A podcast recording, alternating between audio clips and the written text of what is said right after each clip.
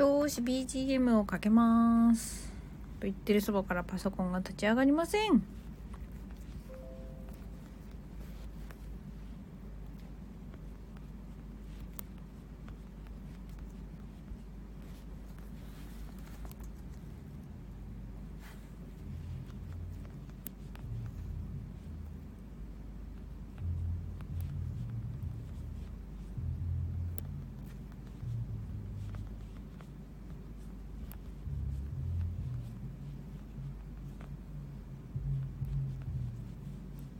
な、インディーさんいらっしゃい。はじめましてですかね。えっ、ー、と、ポングリッシュスクールライブへようこそ。まあ別に全然、ポングリッシュスクールっていう、一応コミュニティをやってるんですけど、そうじゃなくても、あの、質問とかにはいろいろお答えできればいいなと思ってのライブでございます。インディーさんはあれかな？英語とかマインド、うーん、とか、何か気になることが終わりなら、ぜひ聞いてみてください。答えられる範囲で答えます。あ、おんにょーんいらっしゃい。宿題頑張ったね。素晴らしいです。よく頑張りました。もうね、出した時点でね、偉いです。あの、ポングリッシュスクールはもう出した時点で素晴らしいという感じなので、先生来たよって。そうなんかね、オンニョンちんぷんかんぷんって言ってくれてたんですけど、全然あの、そんなことないんでね、気にしないでほしい。もう、まあ、ちんぷんかんぷんでも何でも出してくれたのでありがとうという感じです。で、まあ、そうだな。あのー、ちんぷんかんぷんと言いつつ、別にね、これが言えれば雰囲気は伝わるよっていう感じなんですね。だって、なんだろうな。言葉ってその文字だけでやり取りをすることってあんまなくて、大体なんか対面だったり、こういう声のトーンとか、やったけど全部間違ってた。えー、オンニョン、その指の使い方天才。超かわいい。すごいもう、あの、や、宿題先生、や、やったんだけど、全部間違ってたの。でもの、いじいじ感がめっちゃ伝わるじゃん。オンニョンすご。天才か？いいのいいの。あのね、そう。まずね、そう、ポングリッシュスクールで最初に気をつけて、なんだろう、変わってほしいなって思ってることは、あの、英語が言葉である以上間違いはないよっていう考え方なんですね。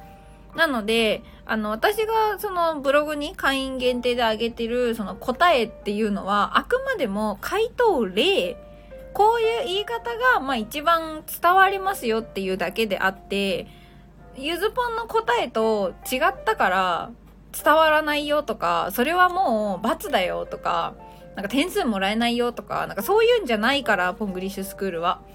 全然ね、良いのです。良いのです。もう宿題を出すというマインドの時点でもうあの、花丸なんですね。点数無理やりつけろっていうのはもう100点です。っていうのがポングリッシュスクール。鬼は分かってくれたかな？そう、あの、全然構わんのです。で、まあ、ただその、もうちょっとちゃんと間違えちゃったの嫌だなとかできるようになりたいなって思う場合は、その自分の答えと正しい答えをも見比べるのもいいし、えっ、ー、とね、基本的に、ブログのその授業自体をちゃんと読み返せば、できるようになってるから、そう、そしたらね、オンニョンぜひあの、明日の宿題は、あのね、ブログの授業見ながらやってみてか、欲しいかなっていうのがあります。なんか、テストみたいに思わなくていいんですね、宿題って。その授業を振り返りながら、あ、そうだそうだ、ここはこういう、この単語使えばいいんだったとかを横に見ながら答え作ってくれれば、それはそれで OK。なんかテスト風にしたい人はそうすればいいけど、そのなんか間違っちゃったみたいな気持ちに ならない方が嬉しいんだったら、あの、ブログのそう一問一問見ながらあ、これ、答え探し、答えにのヒント探しをしながら見てくれれば、宿題出してくれれば、それはそれで全然 OK です。OK っていうかまあもう花丸です。はい。そんな感じオニョン言いたいこと伝わってくれたかな？そう、大変よくできましたです、オニョン。水ポンからも大変よくできましたを差し上げましょう。花丸。花丸で出るんだ、これすごいな。キラキラ、はーいってよかった。そう。で、なんか、一人でやって難しかったら、もう全然あの、ラークで、カフェテリアで、なんか、何番がわかんないみたいに、それこそさっきデンさんがさ、宿題の3が難しいとか言ってくれてたみたいに、言ってくれれば、なんかゆずぽんから、なんか今日の授業のどこのところもう一回見てごらんとか、なんかどこ見返したらヒントが載ってるか教えたりとかもできるから、ぜひぜひそんな風にやってみてもらえればなと思います。そうだね。まあ、初回なので、ちょっと私も、こう、皆さんのレベルをつかみあぐねてたりとか、っていうところはあると思うので、あ、めめさん、いらっしゃい。先ほどはどうもありがとうございました。ようこそ。さっきね、めめさんにはあの、英語で説明をする練習に付き合ってもらいました。あ、森のゆうさん、はじめまして。静かな湖畔の森のゆうラジオ、森のゆうさん。森や湖のようなまったりのんびり穏やかな配信をしています。素敵ですね。ちょっと今度ライブとかやってたらお話聞きに行きたいと思います。周平さん、来ていただいてありがとうございます。え、周平の韓国コスメ座談会。すごい。韓国芸能界にいて俳優、モデルとして活動するからこそ、業界からのいち早い情報と韓国コスメを人に、人より多く手に取って使用したからこそ、本当にいいコスメをきっとご紹介してくれるんですね。よかったらゆっくりしてってください。えっ、ー、と、めめさんこんばんは。ということでね、おにゃもめめさんって。え、めめさんがインド人じゃなくなる。あ、インド人が良かったですか？インド人いじりやっぱされたかったですか？すみません。まあ、ここはね、一応スナックゆずじゃないんでいいかなと思って。あ、森のゆうさんお帰りなさいませ。こんばんは。今、あの、プロフィールの方ご紹介させてもらったところでございます。聞こえなかったかな？えー、めめさんが、おんにょーんフリフリってことでね。そう、めめさんね、よかったらね、このコメント欄遡って、あの、オンニョンのね、コメントを見てみてほしいんですけど、こう指の、指の絵文字の使い方がね、天才だったっていう。こうやったけど間違ってたのっていう いじいじにこの指の矢印を使う人がいると思わなくて、私はめっちゃ笑ってしまいました。そう、可愛いいよって、そう、めっちゃ可愛い。ゆうさんこんばんは。ありがとうございます。ゆうさんはなんか、なんだろう、何系の配信されてるんですかね？森や湖のようなまったりのんびり穏やかな配信ということで、なんかどんなお話をされてるのかなってちょっと興味があります。ごめんなさいね。コメントが止まったので一旦こちらをツイッターにシェアしておきたいと思います。英語やら、マインドやら。ご相談あればどうぞ。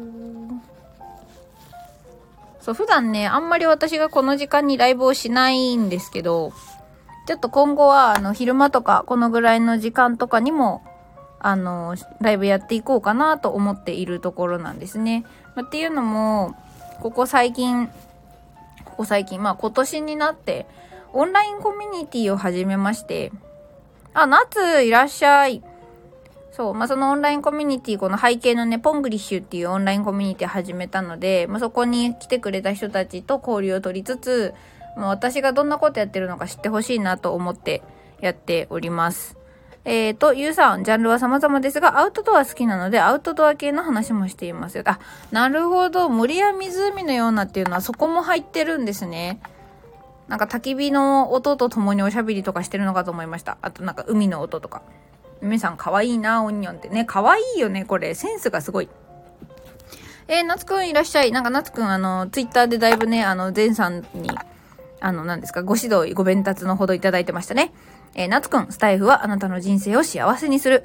1月11日から OVC ということでなんだかわかりませんが、声と共にということでね、えー、スタプリは11月15日指導のイケボ男性グループをリリースしましたと。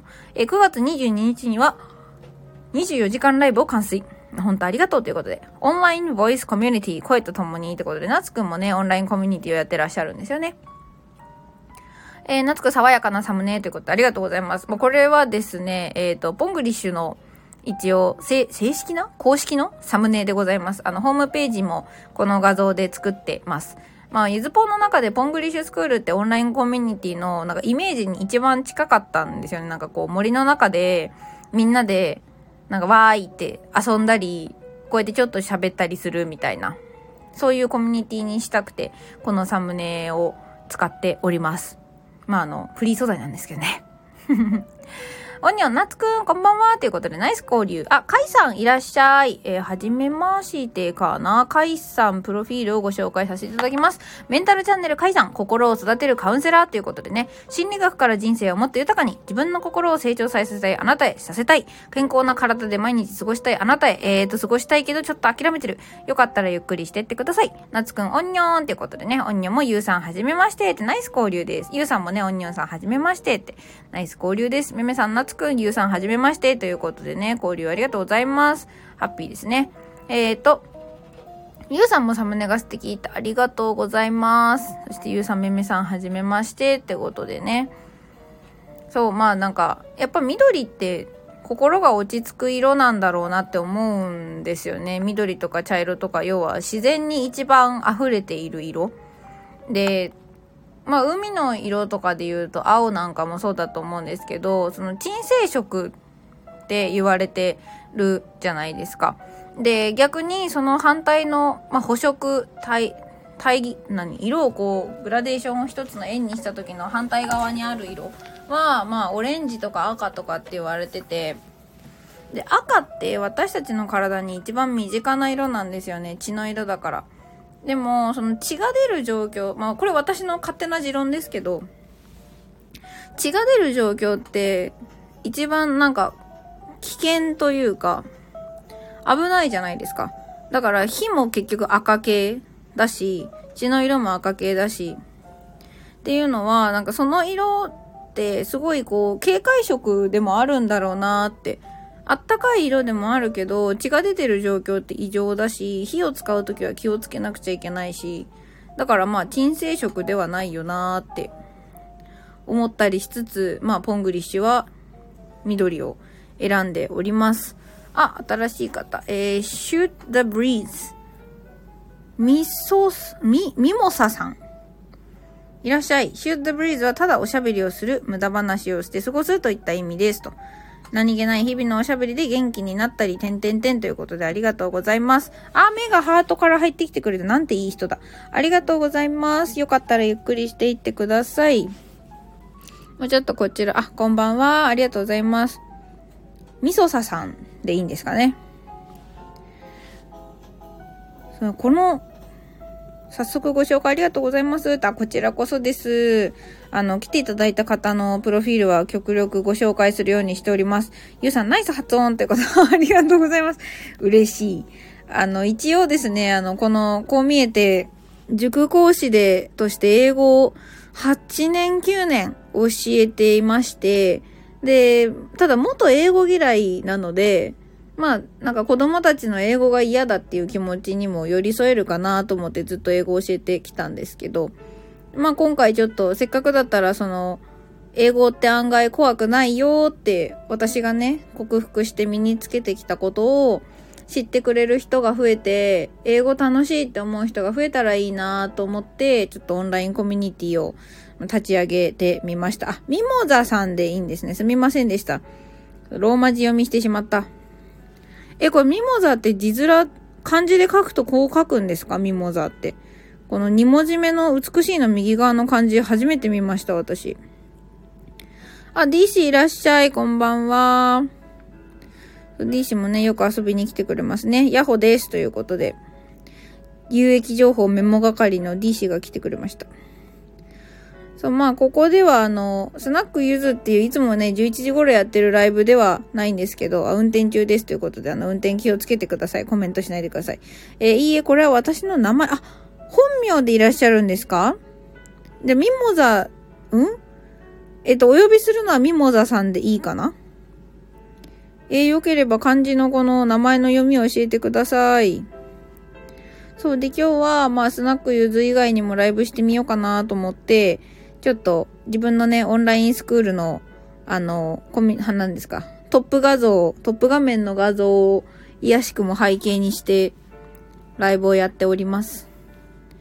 水ポンがミニ、ん、苦手だったのを克服してきたものが英語とか、あとその、マインド言ってしまえばマインドとかメンタルみたいなところだったので、学問で言うと、言語学、哲学、心理学あたりだったのでね、ちょっと、その辺でなんか誰かの力になれたらいいかなと思って。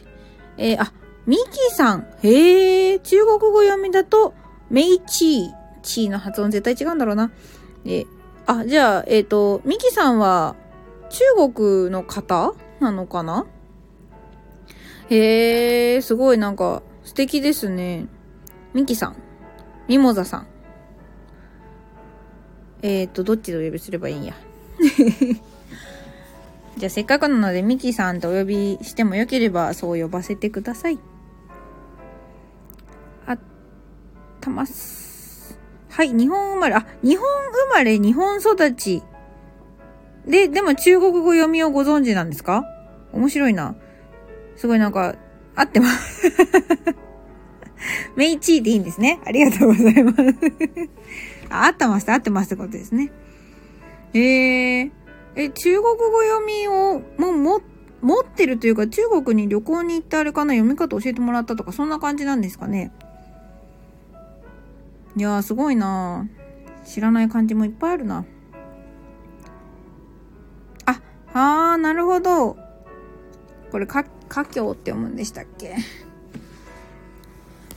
在日。ちょっとそこら辺りに詳しくなくてごめんなさい。なるほど。でもだから中国読みとかもお持ちでいらっしゃるんですね。すごいなで、でもチャンネル名英語にしてるってことは英語も喋れる方ですか？もしかして。shoot the breeze って。活況、あ、合ってましたか？ありがとうございます。めめさんありがとうございます。めめさんもね、あと今この運転中の D 氏もね、あの、とても博識なので、いつも、なんか、いろいろフォローしてくれる優しいお兄さんたちです。あー、ミキさん、英語もしゃべってトリリンガルなのかな？中国語もいけるんですかね？すごいなぁ。ズポンはなんか日本語と英語で精一杯ですね。なんかいずれ、いずれもう一カ国語ぐらいやってみたいなとは思うんですけど、あ、イエスということで、すごいな。ありがとうございます。そうか、トリリンガルですね。トリリンガル。いやー、すごいですね。え、じゃあ、ミモザは英語名だったりするんですかね？え、で、えっ、ー、と、ちょっと聞いてみたいんですけど、ミキさんは、じゃあ頭の中で考え事をするときは何語ですか？日本語なのかな？なんかやっぱ母語、脳内での思考をする言語、あ、日本語なんですね。へえ、でもそれで中国語と英語いけるのはすごいな。なんか、ミキさんから見て中国語って英語と日本語どっちに似てますか？めめさん、スペイン語か中国語喋れたらほぼバンコク行けるやんっていう。まあそうですね、そうですね。ほぼバンコク行けます。個人的にはちょっとなんか、ポルトガル語とかも興味がありますね。でもなんかアジアの言葉を一個もう一個学んでみるのも面白いんだろうなと思っているので、まあ、喋れる、そんな流暢に喋れるまでいかなくても、それこそね、今ポングリッシュでオニョンとかがやってくれてるみたいに、ちょっとしたなんか旅行中の会話ぐらい喋れるように、英語以外でもなれたらいいなーって思うことはありますね。ちょっと今はなんか英語で精一杯で全然ね、そんな余力がないんですけど。スペイン語喋れるとどこ行けるんですか？行けるって言い方もあるけど、スペイン語圏はどこですかね？どうなんだろう。ミキさん、どうでしょうねって、語順は中、英語と中国語は似てるけど、文法は違うと思います。あ、へえ、そうなんですね。やっぱ語順はね、英語と中国語は同じ SBO 文系だってよく、なんかいろんなとこでも聞きますもんね。そう、なんか、やっぱり比較対象があると面白いんですよね。スペイン語だとメキシコとか行けるよって。あ、へえ、メキシコってスペイン語なんか。そっかそっか。ブラジルはポルトガル語ですよね。確かね。いや、なんか全部知ってる人、全部知ってるっていう言い方もですけど、なんか英語と日本語以外も知ってる人からそうやって話が聞けるのはすごい面白いですね。結局、南米はブラジル以外はスペイン語かな。あ、へえ、そうなんだ。ミキさんお詳しいです。スペイン語ね。んあ、ミキさんインスタグラムやってらっしゃるんですね。よかったちょっと後で覗きに行ってみます。インスタグラムは私はあんまりやってはないんですけど、たまに見には行くので。そう、まあ、いろんな国の言葉を勉強するのも面白いだろうなと思いつつ、なんかいろんな英語を勉強するのも面白いだろうなと思って、今のところは英語ですね。ああ、ゆうさんありがとうございました。ゆずぽんさんこの辺で失礼します。またお邪魔します。よろしくお願いいたします。ということでね、ありがとうございます。フォローさせていただきました。よかったらゆっくりしてってく、あ、また遊びに来てくださいね。ゆうさんまた。ゆみさん、あとはアフリカ大陸もスペイン語みたいと。おー。みきさん、多言語を話せて損はないと思いますって。うんうんうん。なんか私自身そう、まあちょっとマインドとかの話になるんですけど、英語もともとまあ学校でね、普通に勉強し始めてすごい苦手意識が強くて、でもまあ、いろいろあって克服をした結果、なんでしょうね。英語喋ってる時ってちょっと英語っぽいんですよね。なんか、メンタルが。とか、ジェスチャーとか、表情とか、声のトーンとか。だからやっぱり言葉を学ぶってその文化とか思考回路も新しく学ぶことなんだろうなってまあ私は思っているのでなんか頭の中に OS が日本語がメインでサブ OS で英語が入ってるようなような感じなんですけどえっ、ー、と、ミキさん、アフリカはフランス語が多いイメージありました。あ、ご情報だった、デビさん。まあでもなんかその辺のヨーロッパ言語ですよね。結局、なんていうかあの、歴史的にね、植民地だった時代の名残でっていうのですよね。ミキさんわかる？その言語話してる時にそうなると思います。あ、やっぱりそうですよね。そう、だからなんかこれを他の言語も入れたらどうなるんだろうなっていう興味もね、すごくあるんです。あ、キューピッチさんお久しぶりです。キューッと学べるラディオの音 1000PV も感謝ということでね。学問かける音声配信で豊かに生きるを目指しますって。キューピッチさん、数学物理を中心とした理系学問が好きですが、脳科学、心理学やビジネスなどの学びも取り入れています。ということでね、キューピッチさん、Kindle 出版デビューおめでとうございます。えー、ミキさん、声のトーンとかも、あ、わかるって、その言語を話してる時にそうなると思います。声のトーンとかも変わる気がしますって。そうですよね。まあ、特に英語と日本語なんて、なんか、発音するも体の部位がちょっと違うっていうか、よくほら、英語は喉で喋るとか、言うので、なんかもうそこからちょっと違うしっていうのはありますよね。めめさんがキューピッチさんって、えー、キューピッチさんもめめさんこんばんはって。皆さん、ここは中国語一択でしょうあ、新しくやるならってことですか？中国語って発音はどうなんですかね？ミキさん、中国語難しいですか？まあ確かにね、中国語が喋れるとまたアクセスできる人数が一気に増えますよね。いや、トリリンガルか、かっこいいですね。みさ、まあまあまあまあ。どういうこと？どういうこと？やでって。全部発音が違うってこと？あ、アップビープ、アップビー、失礼しました。アップビートさんいらっしゃい。ようこそ。なんかまあ英語とかマインドとかお話聞きたいことあればお受けします。まあ一応塾講師8年9年やっております。まあ学年主任をやったこともあり、あとはなんか英語ずっと苦手だったので、なんか苦手からできるようになった人間だからこそできるアドバイスとか、マインドセットの話なんかをしたりしてます。ミキさん子供の頃から喋ってるから難しいとは思わないけど、大人になってからはだいぶ苦労するかも。あー、そっかそっかそっか。ミキさんはもう、ち、え、ちっちゃい頃から3カ国語全部やってきた感じですか？それとも英語だけちょっと途中からこう足したようなイメージなのかな？どうなんでしょう？そっか在日華僑4世とかだともう何ていうか日本語やりながらも同時進行でちっちゃい頃から中国語を学んでいかれるのかな？あ、へえ、英語はみんなと同じで中1から。なるほど。これね、めめさんが言ってるまあが4つあるよっていうのを、なんか、知識としては知ってるんですけど、再現はね、全くできないですね。多分ミキさんならわかるのかもしれない。すごい、それそれって言ってる。めめさん、ピンインが難しい。第二外国語で苦戦した。へえ、中国語やったんだ。音で伝えたいって。あ、じゃあ、ミキさん、もしよかったら上がられますか？コラボで。できるのかなミキさん。アンドロイドじゃなければ。ミキさんコラボね、そう、よかったらミキさんちょっとコラボしてみますか招待。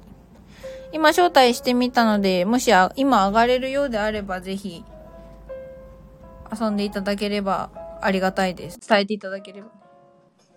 あ、iPhone です。あ、来た。ミキさん。あ、こんばんは。えこんばんは。はじめまして、こんばんなんかは。突然ありがとうございます。いいいえ。あめめさんもパチパチって。そこのなんか、しなんか、日本語より音の数が多いっていうのはふんわり知ってるんですけど、めめさんのこのやってくれてるのがね、マジで意味がわからない。そうです。その、書いてらっしゃるように、うんうん。あの、4つのアクセントがあるんです。そうです、そうです。んんうんはいへーえ、ちょっと言ってみてもらってもいい、えっと、まあ、まあ、まあ、まあです。うわ すげえ、中国語だっていう認識しかできないですよ。まあ、まあ、1個目が、うんまっすぐ横のままあ、うんうん。あ、はい、合ってます、合ってまあ。で、2個目がまあ、まあ、うん。麻婆豆腐のまあは、まあです。あ、へえ、まあ、へえ。あそうですそうですまあ、まあうんうん。で、3個目が、馬、えー、パカパカ走るお馬さんのうんうん馬が、ままあ、あ、あ、合ってます、合降りってます。まあ、はい降りるんですね。えっと、降りて上がる。ちょもう一回降りて上がる。さっきめめさんが書いてくださった、うん。えっと、あ、要は V、V 字の発うん音。うんうんうんうん。下がって上がる感じ。あ、まあ、え？あ、そうです、そうです合ってます、合ってますえ。えはい。で、四つ目が、まあ、です。まあ、まあ、あ、それは、はい、合ってます。それ短いんですか？四つ目は。いや、長さは変わんないですね。下がるだけですね。ああ、はいはい。へえ、すごっ。そうです。はいうんうん。多分、英語を話せる方は、そんなに苦労しないと思います。うんうんうん。まあ、二重母音がありますもんね、英語にもね。あ、そうそうそう。うんん。ううんうん。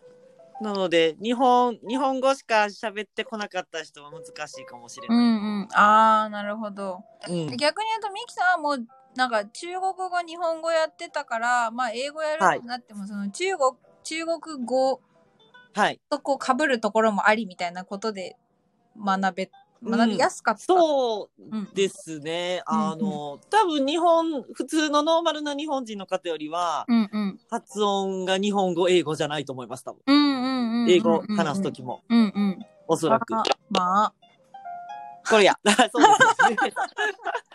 そしてそのすべて、はい。意味、あ、そうそうです、そうです。はいはいあの、早口言葉みたいなやつであるんですけどね。多分めめさん、やったことあるかもしれないけど。うんねみさん早口言葉とか好きですよねあ、そうなんですか？そうなんかたまにね日本語の早口言葉であのチャレンジを仕掛けてきますあ、なるほど。そうなんですね。うん、そうなんです。すごいなはい。もうえ、あのね、うんはい。あ、どうぞどうぞ。あ、すいません。なんかその日本語、中国語はなんかどうやって習得されたんですか？えっと、小中学、私、出身が神戸なんですけど、うんうんうん。神戸に華僑の方たくさんいるので、うんうん。あのーえっと、小中学校が、えっと、要は、インターみたいな中国人学校はいがあるんですよ。はいはい。で、そこに、9年間どっぷり行ってるんで、うん、あ、なるほど。はい。もう厳密に言うと幼稚園からなんですけど、うんうんうんうん。12年間どっぷりですね。だから3歳からうん。中3まで、だからどっぷり。うんうんうん。あ、そうです。い。はい。神戸の、うん神戸の人です。そうです。そうなんです。なので、学校の中では授業全部中国語なんで。うわー、そうなんですね。はい。なので、普通に、普通に授業、普通に喋れるか。だから文法ちょっと聞かれても私わかんないです。逆に。あはいはいはい。ちょっと母語話者だからってことですね。そうなんです。発音は徹底的にやるんですけど、うんうんうん。その、なんでこうなるのとか法則性とかを聞かれると、はいはい。なんでかわからんけどそうみたいなうん感じです、うん、まあ、日本人もね、別に国文法わかんないですからね。うん。あ、中華街、私も中華街お友達います。え、結構へえ、じゃあなんか友達の友、ね、友達同士が知り合いぐらいかもしれないですね。いるかもしれないですね。はい。中華街の中に住んでます、友達。ああ、やっぱり集まるというか、な感じな。うん、割とそのなんか在日華僑の人のコミュニティみたいな人が結構、うんうんうん。あ、向こう、あの、横浜も中華学校あるので、うんうん。交流がある、あったりとか。はいはいはいあ、獅子舞、え、獅子舞私やってました。え？え、もしかしたらすぎる。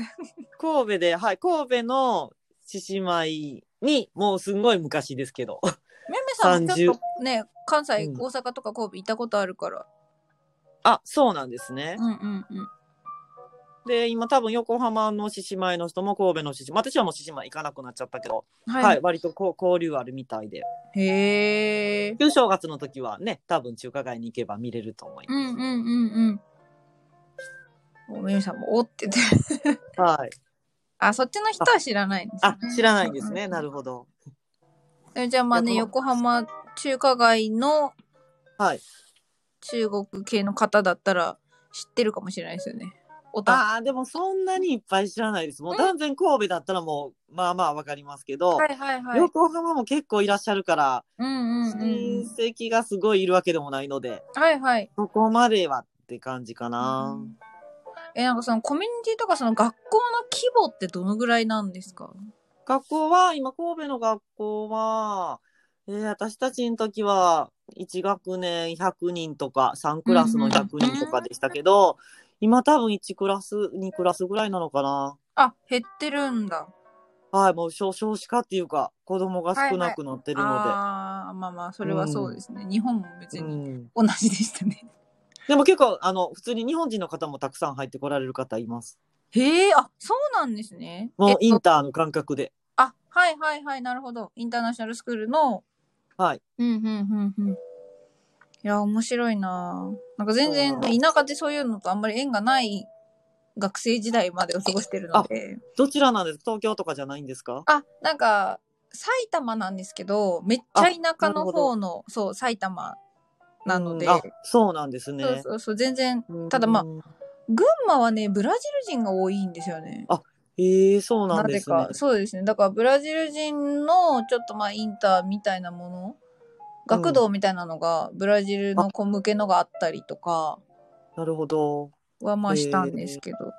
ええあ、横浜は中国本土。そうです、そうです。へえ。神戸は、神戸は分かれてないんですよ。うんうんうんうん。神戸は一個、一個なんですもん、台湾も一緒で。うーん。大阪は台湾系の学校があります、一個。結構そこって違うんですか？うん、だから横浜は敵対してる感じですね。なんか、神戸は、神戸は全然平和にやってるから、もうなんか大人になるまでそんな中国と、うんうん。あの、はい、本土がも、あの、台湾揉めてるって知らなかったです。なんあか、そうなんだ。ミッツさんはっしゃい。はじめまして。ややこしい、そう、ややこしいのようなんです。うんそうそう。なんかね、ニュースで見るとやっぱ台湾のなんかデモとかいろいろうん。見るから、まああんまりね。もうなんか全然私はもううん神戸は分け隔てなくやってるから、あ、もうそこのね。もう都道府県っていうかもうその台湾中国の一部って普通に思ってました。あ全然。そうなんだ。じゃあ結構知った時ショックでした？いや、ショックっていうか、そうなの？別に台湾の子もいるから、え、あはいはいどこ出身？な台湾、私関東、私福建とかっていう感じで、はいはい普通、普通にやってるから、はいはい。その、うん、もうなんかその違違和感なしでしたね。うんうんうんうん。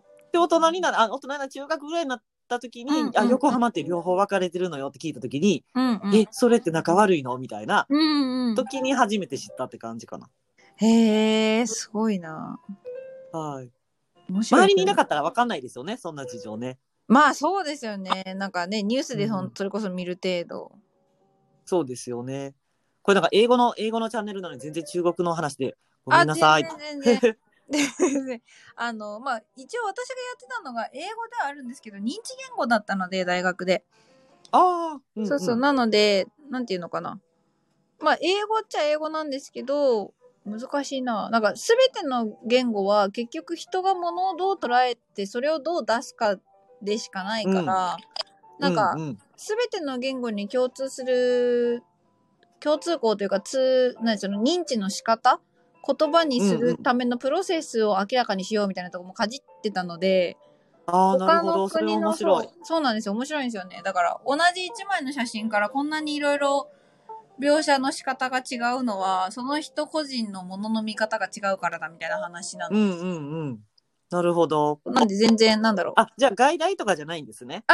違いますね。一応、まあ、文学部の英米文化学科ではあったので、なんだろう。あ周りはみんなそう、あの、イギリス文化とかアメリカ文化とか文学とかをうん。研究してる子たちばっかりの中、なんかちょっとあの、その学科では マイナージャンルの言語の方に突き進んでいたので、なるほど。へえ。でも私学生の頃英語も全然勉強してなかったですあね。、そうなんですか？じゃあ、中中学までは優等生だったけど、うんうん。高校からなんかあんまり勉強しなくなりましたね。うん、え、でも今は、まあまあ、なんていうか、会話はできる。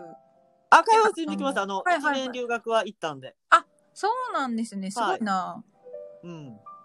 留学どちらに行かれてたんですか？留学は、えっ、と、ボストン半年とニューヨーク半年です。おお結構行ってますね。それ語学留学ですか？そうですね、うんうんうんその時はブラッシュアップしたくて行きました。はいはいはい。ああ、なるほど。うん。ある程度喋れてたけど、うんうん。なんかもうちょっとビジネスで使えたりとか、うんうんうんうん。うーんあの履歴書にがっつり書けるスコアを取り、あの、トーイックがっつりスコアを取りたかったというか、はいはい。話せますよっていうにはちょっとあまりにもお粗末でブロークになったんで、なるほど。今はちょっとブロークになってるかもだけど。うんうんうんうん。でも向こうで語学学校行かれた。あ、もう語学学校にしか行ってないです。あ、はいはいはい。はい、もう、もうそれ決めて行ってたんで。うんうん。なんかあの、スコアコースとかそういう感じのテスト対策コースとかですか？もう普通に、あ、ボストン郊外に行った時は、うん。えっと、普通の語学学校に行ってて、うんうん。で、いや、半年で最初帰ってくるつもりだったんですけど、はいはいちょっとやっぱり物足りなくなって。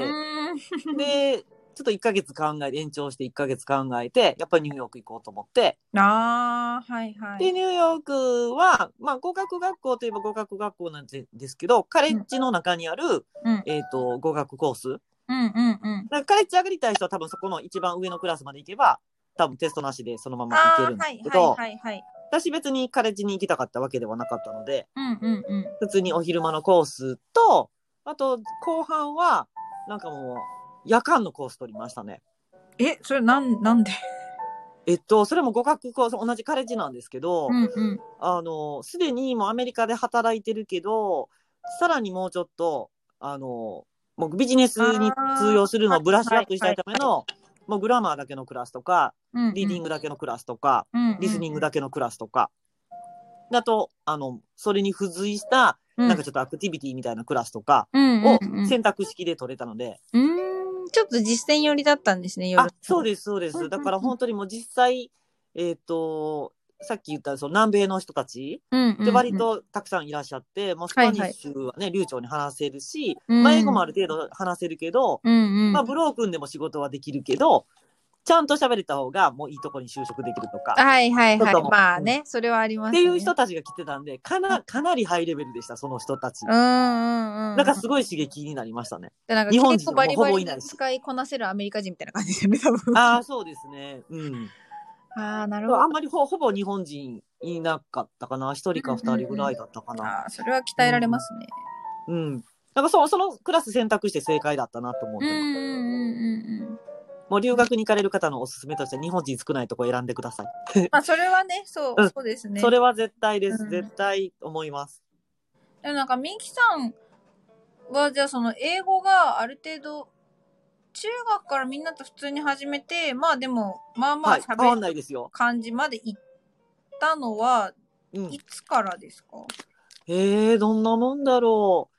高校そのあんまり勉強しなかったのが、うんうん。あの、洋楽そっからハマり出して、あで、すごい洋楽ばっかり聞き出して、あはいはい。で、その歌詞、歌詞カードを見ながら歌えるようになりたい。うんもうその、耳コピーとかして、はいはいはいはい。そっちばっかりやってて、うんうんうんうん。だから英語、学校の勉強の英語が嫌いだったって感じですね。うーん。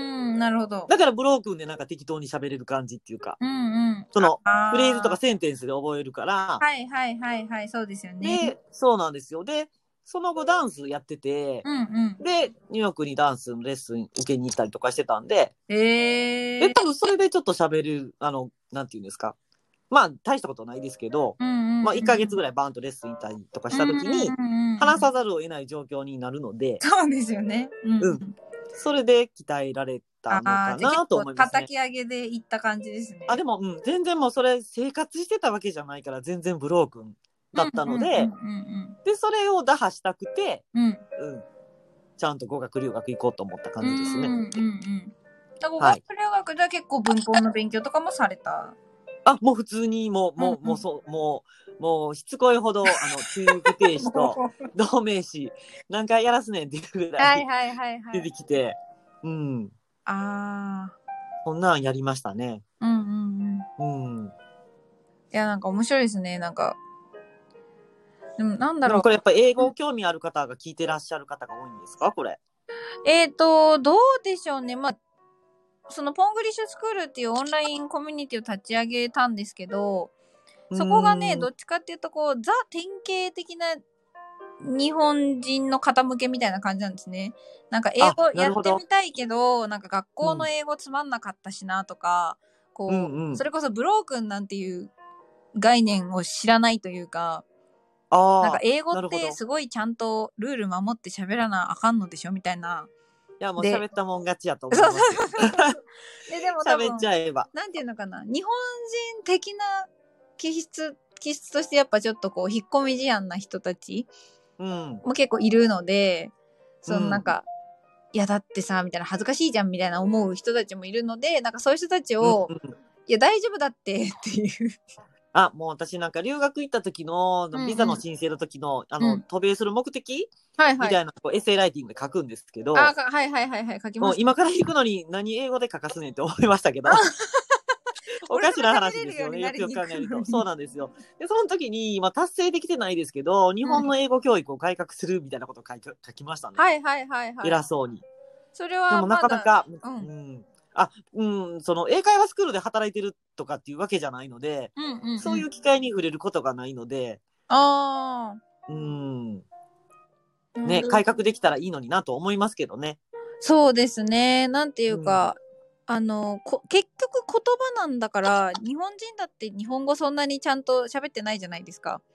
はい。それこそねブロークンな日本語喋ってるそうから。ですね、そうですね。なんかそれと同じ感覚だよっていうのをまず言ってあげられれば、うん、文法はなんかまあそれをそれでも伝わらないことがないようにの、うんまあ手助けというか基礎であってはい。っていうのをね誰も説明してあげないから子供たちに。うん、そうですよね。うんそう、だからなんかこれからの時代は英語ぐらい、まあ、まあ、うち父がずっとそういう考え方だったんで、ああ、いいですね。英語、うん英語ぐらいは話せないとってずっと言ってた。あー。はいはなんかいはい。すごいな。ううんん。だから留学行くとき別に全く反対も、まあもうだいぶ大人になってたからあれですけど、うんうんうん。反対もしなかったし、もう自分のお金でも行ったし。うんうんうん。うんなので、本当これね、聞かれてて、英語学習を、なんか興味ある方は、今からでも遅くないと思いますよ。ね、本当ですよね。ぜひ、やった方がいい。絶対やった方がいい。うんうんなんかミキさんは3カ国語喋れて、なまあよかったなって言うとあれですけど、なんか、うん。まあそういう思うこととかってあります？うーん、私、海外旅行に行った時に、はいはい。とは言っても、アメリカとうん。中国、香港ぐらいしか行ったことないですけど。あの、まあ、アメリカでもチャイナタウンとかあるじゃないですか。言葉が通じなかった海外旅行に行ったことがないです。ああ。っていうメリットがある。そうんうんうん。そうですこのよね。3つが話せると、まあ、そこを選んでいってるからかもしれないですけど、とりあえず困らない。うん。うんうんうん。ヨーロッパに行ったらもしかしたら困るのかもしれないけどう、んうんうん、でも英語はね、最低限度話せたら、うん。うん。うん、とんでもなくこう数字が言えないとかもないし、はいはいはい。うん、メニューオーダーするのも困らないし、うんうんうん。そういう意味では、うん、困うん、まあ、英語は最低喋れた方が、まあ、さっきね、出てた、あの、スペイン語うん。話せても、多分、そんなに困らないかもしれないですよ。うんうんうん。うんそうですよね。うんなんか怖くない場所が増えるっていう、まあちょっとなんだろう、控えめな言い方なんですけど、私は結構思ってて、なんか行こうって思った時に、全く何もわかんないじゃなくなるんですよね、英語がってると。そうですね。うん。それ、あのーアメリカ行くときに言われたことあります？あアメリカって怖ない？怖ない？そんなうんとこって言われて。何が怖いのって思ったんですけど、でもうん、言葉が話せない人にとったら、うん。恐怖でしかないかも。そうそうなそうん。だからそれを解消するためにも、う。うん。最低限の、まず皆さん多分ね、中学から最低は英語をやってるから、うんうん、そこやるのが手っ取り早いかなと思いますけどね。まあね、で、実際使ってるね、人口も桁違いに多いあ、ですそうそうそうそう。うん。中国語ももちろんおすすめはしますけど、う。うんうんうん。人口的にはダントツ一番かもしれない。はい。そうですね。はい。かもしれないけど、一番役立つのはやっぱり英語かなとうん思いますうんね。うんうん。うんいやー、すごい面白いお話が聞けてよかったです。いいどういたしまして急に乱入しちゃった感じなんやいやいや、とんでもない。私これでも昨日、昨日始めたばっかりなんで、スタンド FM あ、スターそうなんですよ。ちょっとなんか面白そうないかなと思って、うんうんうんポチッとしてみたら。いや、面白いと思います。なんか、スタイフは本当に、なんだろう、喋、うん喋りたい人には向いてるというか。そうですうんね、うんうんうん今日なんかそのテーマについてちょっと喋りました。うん。動画配信はなんか、あのーね、映っちゃうからこういろいろ体裁整えないとダメだけど。あ、そうそう、そうなんですよね。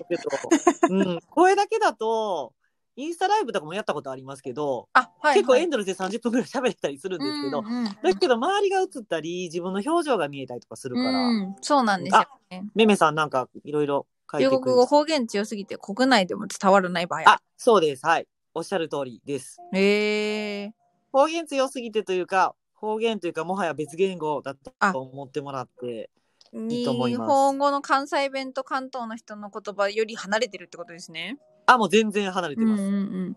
へえ、通じない沖縄とですね。沖縄の北海道沖縄とか北海道の沖縄と北海道のおじいちゃんおばあちゃんが喋ったらそうなります鹿児島とか、うんはいはいはい。ほ東北弁とうか、んうん。東東北弁ってなんかちょっと聞き取れるようで聞き取れない日本語なんだろうけど違うなみたいな、うんそれぐらいかな関西弁標準語の勢いじゃないですうんうんうんうん。へえ。多分全然はいはい全然違うでなんか仲間っぽいけど、わからんな、みたいなことですね。うん私がよくそれもうほんとよく言われるんですけど、うんうん。あのーヨーロッパだと思っていただいたらイメージしやすいかも。はいはいはいはい。似てるけ要はど。うん。うん、同じアルファベットを使ってて単語も見た目は似てるけど、うんうんうん。だけど発音がちょっと違ったり、うんうんうんうん。単語そのものが違ったりとか、うんスペイン語とポルトガル語は通じるか、なんとなく。うん。だけどフランンス語とポルトもう同じラテン語圏だけど、はいはい。でも通じないし発音違うしみうんたいな。うん。中国語そんな感じかも。おーちなみにミキさんがそのはい喋れる中国語っていうのは、なんかそのどどれに属するんですか？関東えっと一応、あ、えっと、標準語学校でやってるのは全国どこでも通じる、おうおうおうその、まあ、北京語、マンダリンなんですはいけど。はいはい。あー、マンダリン。はい。で、一応私、あの、田舎が広東省なので、うんうん香港のちょっと上の。うんうんなの、で、広東語もちょっとだけ喋れます。うーん。いやー、面白い。中国語、なんか広東語ちょっといまいち、ペラペラじゃないですけど、はいまあ香港行って、まあ、あの、そんなに困らないぐらい、うんうんうん。お買い物とオーダー、ご飯オーダーするぐらいはそんなに困らず、うんうん。うん、いけるかなって日常会話レベル。ル的なところです、ね。あ、日常会話レベルだったら、まあまあ、だましだまし。だましだまし。だましだまし、広東語は、はい。そんなめっちゃ自信があるわけじゃないですけど、なんとなく。は喋れます。いや、面白い。そう、ちょっと今ね、固定でしてある通り、日本語、英語、中国語の、まあ、トリリンガルのミキさんにお話聞かせてもらってたんですけど、そう、はいい、や、すごい面白いな。こんな、こんなネタでよければ。こんなネタも自分のところで喋っていこうかなと思うけど、あニーズあるかなと思ったりとか。いや、でも結構本当にスタイフって、なんだろうな、まあ、言い方あれですけど、民度が高めというか、優しい人が多いとか、その高学心が強い人が多いんですよね。あ、そうなんですね。そうなんですよ。だから、結構その語学に関心がある方も多かったりするので、まあ、語学ネタとか、なんか留学ネタ喋っても面白いかなと思ったうんんですよ。うんうん。今ちょっと行けないから、そうですねみんな行っ。たらいいよってちょっと言いにくいんだけど、うん。あの、うん留学はなんか行きたいと思ってる人は本当背中を押してあげたい。そうですね。私も実はそう、オーストラリアに半年行く予定なんですよ。あそう。この後？今後、えっとね、去年の6月からもう行く予定だったんですけど、まあ、へー。当然コロナで行けず行けずで、ああ、もったいない。そう、伸び伸びになってて、あの、テソルっていううん。ALT はいの先生が受けるコースを語学学校で初めてはやるよっていうので、私が行こうとしてた語学学校が、へえ。え、やる？っつって。うんうん。あ、いいと思いそう、ます。現地の人と英語で英語を教える方法が一緒に勉強できるってとんでもないメリットだなと思って。うん。やっぱテストル持ってたら、うんうん。あの、私が行ってたそのカレッジ、ニューヨークのカレッジは、うんうんほぼそのテストル持ってる先生が多くて、へえ。ちゃんと。で、やっぱりその田舎、まあボストン田舎だったんですけど、はいはいはい。そこが、まあまあ誰でも教える英語うんは教えれますけど、やっぱりそのうんうんテストル持ってるかって言われると、うん、持ってる人がいたり、持っていない人がいたり、っうんうんうん。ていうのがあるので、やっぱりちゃんとしたしかるべきところで教えてる方は、うんテストル持ってると思います。そうなんですよね。で、教え方うまいと思います、多分。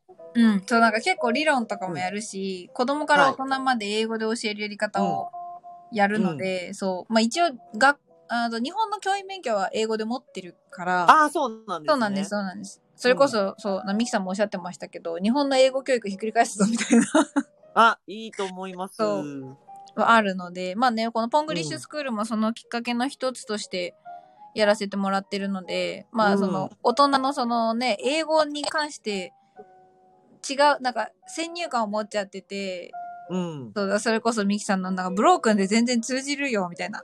そうです、ね。日常会話がしたいぐらいだったら、うんそんなに、そう。いらない。う。うんん。あと、ちょっと発音練習だけをちょっと頑張ってそうですね。そう、やられたらってもらえる。いいのかな、うんなんか、うんなんかうちの父は発音よりかは単単語、ボキャブラリーたくさん知ってる方が役に立つってすごい言ってたんですけど、はいはいはい。でも実際なんかこう、現場でとか見たときに、うんうん。あまりにも、この、プレゼンしてるときに英語の発音が、まあ、内容がちっぷんかんぷんだったとしても、あ、そのプレゼンのサポートとかやってるんですけど、うんうんうんうん仕事で。で、えーこの英語聞いててみんな分かってんのかなってうん。思うことがよくあります。そうなんですよね。もう、パワーポイントつく使って、それをこう、もう棒読み状態でやってだとしてもうんうんうんパワポに文字があるから分かるけど、これ空で聞いたら、きっと分からんやろなーって思ったり、失礼ながらに思ったりとかすることってあります？そうですよね。そうだ。うんうん発音はやっぱ日本語は少ないのと英語とだいぶ形態が違うから、まあ難しいのはね、わ、かるんですよね。日本語あまりね、口をフルに動かさなくても発音できちゃう。あ、そうです、そうです。そう。腹話術状態で喋れる？うん、感じうん、うん。でも英語は多分それがすごく難しいんだと思うん、難しい。だって、あとか口の大きさで音変えますからね。う。うん。うん。あと、そうだね、口、あの、F と H の発音とか日本人苦手じゃないですか。苦手あと R と L もね。はい。L と R とね。L と R、L と R をね、中国語が話せたら話できますね。あ、そうなんですね。うん。へえ。できると思います、多分。うんうんうん日本人すごい苦手とするところですよね。うん。まあ、なんか、まあ、はベロの位置的に、ラリルレロの音って L と R のちょうど中間音なんですよね。ああ、日本語のラリルレロが。そうなんです。だから、両。側に区別しなくちゃいけないから、すごい難しいんですよね。ああ、なるほどね。あと、まあ、あれ、あと耳かなとも思います。うんうん、うん。その L と R を聞いたとき、F と H を聞いたときに、はいはい。同じに聞こえるっていう方も結構いらっしゃって、いますね。うん、うん聞き分けができないっていう方もいらっしゃるので、うんうん。それは耳を訓練する必要がまずあるのかなと。ミキさんはあれですか？ある程度もともとやっぱ耳は良かったですか？その日中両うん方。と、その中国語に F と H の区別とか L と R の区別があるので、はい、あー、そっか、じゃあ、まあ、そもそも。あそもそもそれが話せないと中国語って話せないので、ほー。だから英語、の L と R も F と H も別にそんなに苦労しなかったかなっていうか。うんうんうん。うんまあ、ネイティブばりにうまいとは言えないですけど、うんうんうんううん。ん。なるほど。うん。そこ、そこがちょっと日本人の難しいところかなと思いますね。そう苦労さなんですよれるところ？うんそう。で、まあ、えー結局、まあ、大人が英語やるってなって、その発音鍛えたいとかってなると、私的には、うーん、口の形を筋トレで作れるようになっちゃうのが一番早いかなと思っていて、うん、なるほど。このうん L の時はこの口、R の時この口っていうのをもううん。できるように例えば本当に多分まあ単語の頭がその発音だといいかな LR ちょっと難しいんで例えば F で言うと、うん F って口のスタートが日本語の「ふ」と全然違うじゃないですか。ああ、そうですね。そうそうなんでもう「ふ」ってその「for」とかの「ふ」を言う時の口にして、鼻から違いますもんね。そうそうそうそうですよね。F の「ふ」そう横じゃんみたいな。カタカナ英語、すごく気になりますね、なんか。4ですか？えっと、その、4日本語喋ってる時のその発音は別に、あの、フォーでもいいと思うんですけど、うんうんなんか、あのーなんだろうな、なんか、うん。そ、それらしき発音したのに、もう、ハヒフヘホの風になってしまってるっていう。うまああれだからカタ、カタカナがそもそも良くないと思うんですよね。それはまあそうですね。うん。うん。私、中学の先生、あ、中学の先生にすごくあの感謝してるんですけど、はいはい。絶対カタカナ書くなって言われてたんですよ。ああ、読み仮名に。読み方を。はい。うんうんうんうん。基本的にちゃんと発音記号を覚えて、うんうん。それで発音しなさいって言われてたから、うんうんうん。カタカナ禁止令っていうか、カタカナを書かないようにって教えられま。した。それはうんわかります。なんか、はい。なんだろう、カタカナで表記するようになっちゃったから、例えばその、エナジーとエネルギーとかって同じ単語じゃないですか、英語あ。そうですね。エナジーで終わりなのに、そなんエナジーね。でその、はい。エナうんジーの R、はいルって読んだみたいな。そうですよね。あれそっか。あれは日本人エネルギーって呼んじゃった。そうです。そうですエネルギーってそう昔読んでて、でもエナジーっていうのもなんか微妙に違うニュアンスの単語として日本語に合っちゃってるので今。エナジー。エナジーで言いますよね、カタカナで。そうなんかゲームとかだとよく出てくるじゃないですかあ。、そうなんですね。そうなんかエナジー、なるほどねそうそうなんかその要いやーは要はエネルギーなんですけど、なんかはい。魂のガソリン的なニュアンスでエナジーって使ったりするし。あ、そうなんですね。うん、でなんか、ええグラスもガラスも英語だとグラスの L の方あ、そうですね。じゃないですか。そうだから、はい英語では区別してないけど、日本人は多分草とグラス、ねそうです、そうです。で、グラス、あ、あのグラス R とねじゃなくて L の、はいそ。のグラスを一ついただけますかとか、そのバーとかで言うグラスあ草は、ね。そうです。そうで、グラスだし、で、ガラスも多だとね分、うん英語の語源的には GLASS のグラス、はいグ。ラグラスの方、ググラスねラスじゃなくて、はいそうグラスの方なのに、はい。と、まあ結局グラスホッパーのグラスと、はい。バーでのグラスが多分日グラスがね本人は同じだと思ってるラは、ラは1個しかないですからね。そうなんですよ。うん。そうまあ、ですよね。そう、その辺がね、確かにそう、カタカナはね、弊害が多いなっては思います。あと、なんか、その、舌を巻きすぎる、えっ、と、うんうんこうん。R の発音がくっついた単語を話すときに、ずっと巻いたまま喋っちゃうとかね。ああ、そう、あの、むか、巻かななんかくていいとこまで巻いてる。あ、そうそうそう、なんかすごくうんうんうん違和感満載で、でもそれって多分舌のトレーニングなんですよね。そうですね。L、LR の。うんうんうんうん。なんか今いい、いい例が思い浮かばないですけど、うん、そうですね。私も思い浮かばないですけど。うん、例えばなんだろう。金曜日、Friday うん。を言うときに、で、D は絶対かけないじゃないですか。うん。だけど、Friday みたいな。ああ、ずっとはいはい。Friday って、こう、巻いたまま言っちゃうみたいなね。ああ、なんか、あとはそれ、それだったら多分、なんか伸ばす音を巻くと思ってる人はたまに見かけるかな。例えばなんか、あ。wa- wa- water の water も巻い。ちゃう。water みたいな。あ、A から巻いちゃうってことあ、ですか？そうです、そうです。あ、water だそうです、そね。こ巻かんでいいよ、みたいうん、あ、そうですよね。な。うん。だから、舌がやっぱり敏感じゃないっていうか、まあ多分ねうん、その形を知らないんだと思うんですよね。ああ、ななんか素。人がいきなり砲丸投げしようと思っても、なんか筋肉のつけ方わからんみたいな感じであ。なるほどね。まあ、口の下の、口周りの、あの、筋肉の使い方がちょっと苦手っていうことなんですかね。そう、そうだと思います。なんかそんなにベロ動かさないから、日本語って。そうですよ。あ、動かさなくても喋れますもん。そうです。全然。なので、なんかこう、た簡単な単語でもいいので、うんうん、こうんう、。ボイス、ボイ、ボイトレ、ボイトレと言わないの、なんだろうね。なんですかね。発音トレーニングね。うん、あのーアルファベットでも私いいと思うんですよ。いや、いいと思いますよ。アルファベットでも数字でもうんうんうん。いい。あ、フォニックスやったらね、少し、あ、さらされた方がいらっしゃるんですね。うん。まあ、フォニックスはやっぱいいですよね。あの、分解、分解するやつですよね。違いますそうです、そうです、そうです。うんうん。そうそうそうそれ絶対必要だと思います。うん。でもそれ、あなんだそれっていう人は、とりあえずもう知ってる単語だから、もう ABC からでもいいんですけど、うん one, two, three でもいいですけど、それをもう息って言っちゃえばいいんですよ。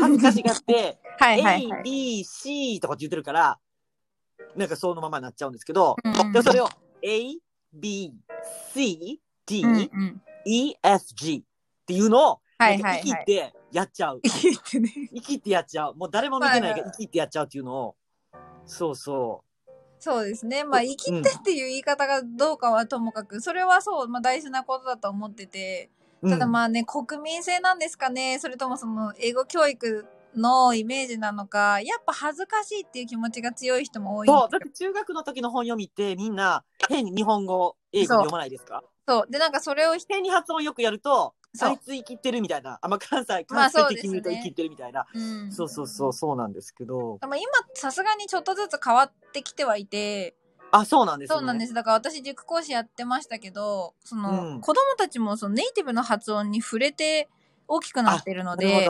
耳がいい。いんですね、私たちより。で、な発音が生地カタカナ、バリバリカタカナ英語だと、バカにする子供なんか見たりするんですよ。あ、信用してくれないというか、あの先生あ発音そっちの方が？下手みたいな。だからまあそれはまあなんか、悪い傾向ではないとは思うんですけど、うん、ただまあ大人の人たちはなんか今から英語やろうって思った時に多分どうしていいかわからない。ででも恥ずかしさもあるしみたいな。うん。そう。まあでも、あ、そうだ、お子さんいらっしゃる方は、うんうん本当にね、子供の頃から英語はやらせた方がいいと思います。もう絶対3そうなんですね歳までが勝負。3歳まで、あそれはなんかうちの祖父母が多分、あ、祖父母っていうかもう香港の親戚とかが言ってたのかな。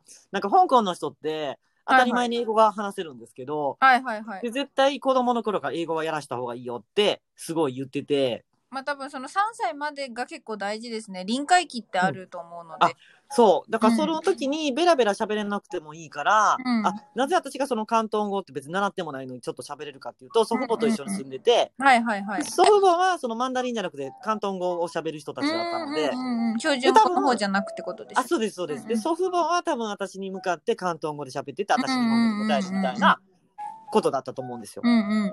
で、多分それがすごいインプットされてるから、大人になった時に、そのはいはい。発音を再現するのにそんなにく、まあ、うん、広東語の発音全然パーフェクトじゃないけど、はいはいは。そんないに、うん、なんか、びっくりするほどヘボヘボじゃないっていうか。うん。まあ、ちっちゃい頃だったからですね。なんていうか、ちっちゃい頃って子供は心も脳みそもすごい柔らかいセットみたいな感じだから、で、それを3歳までに多分聞いてたから、きそうです、インプットそうです。されてるからだとそう、思います。多分そうだと思います。そうなんですよ。で、まあだから、私からすると、ミキさんは結構羨ましい人というか、いやーもうなんか私はもう、もうあの自分の境遇に感謝してます、本当に。うん。で、まあそうじゃないとこから私は結構、本当に文法とかからやり直して、で、まあ塾講やってる最中に舐められるの困るなっていうんで発音もまあうんなんとかして、多少喋れはします。それこそトフうんうんルでね、テソル？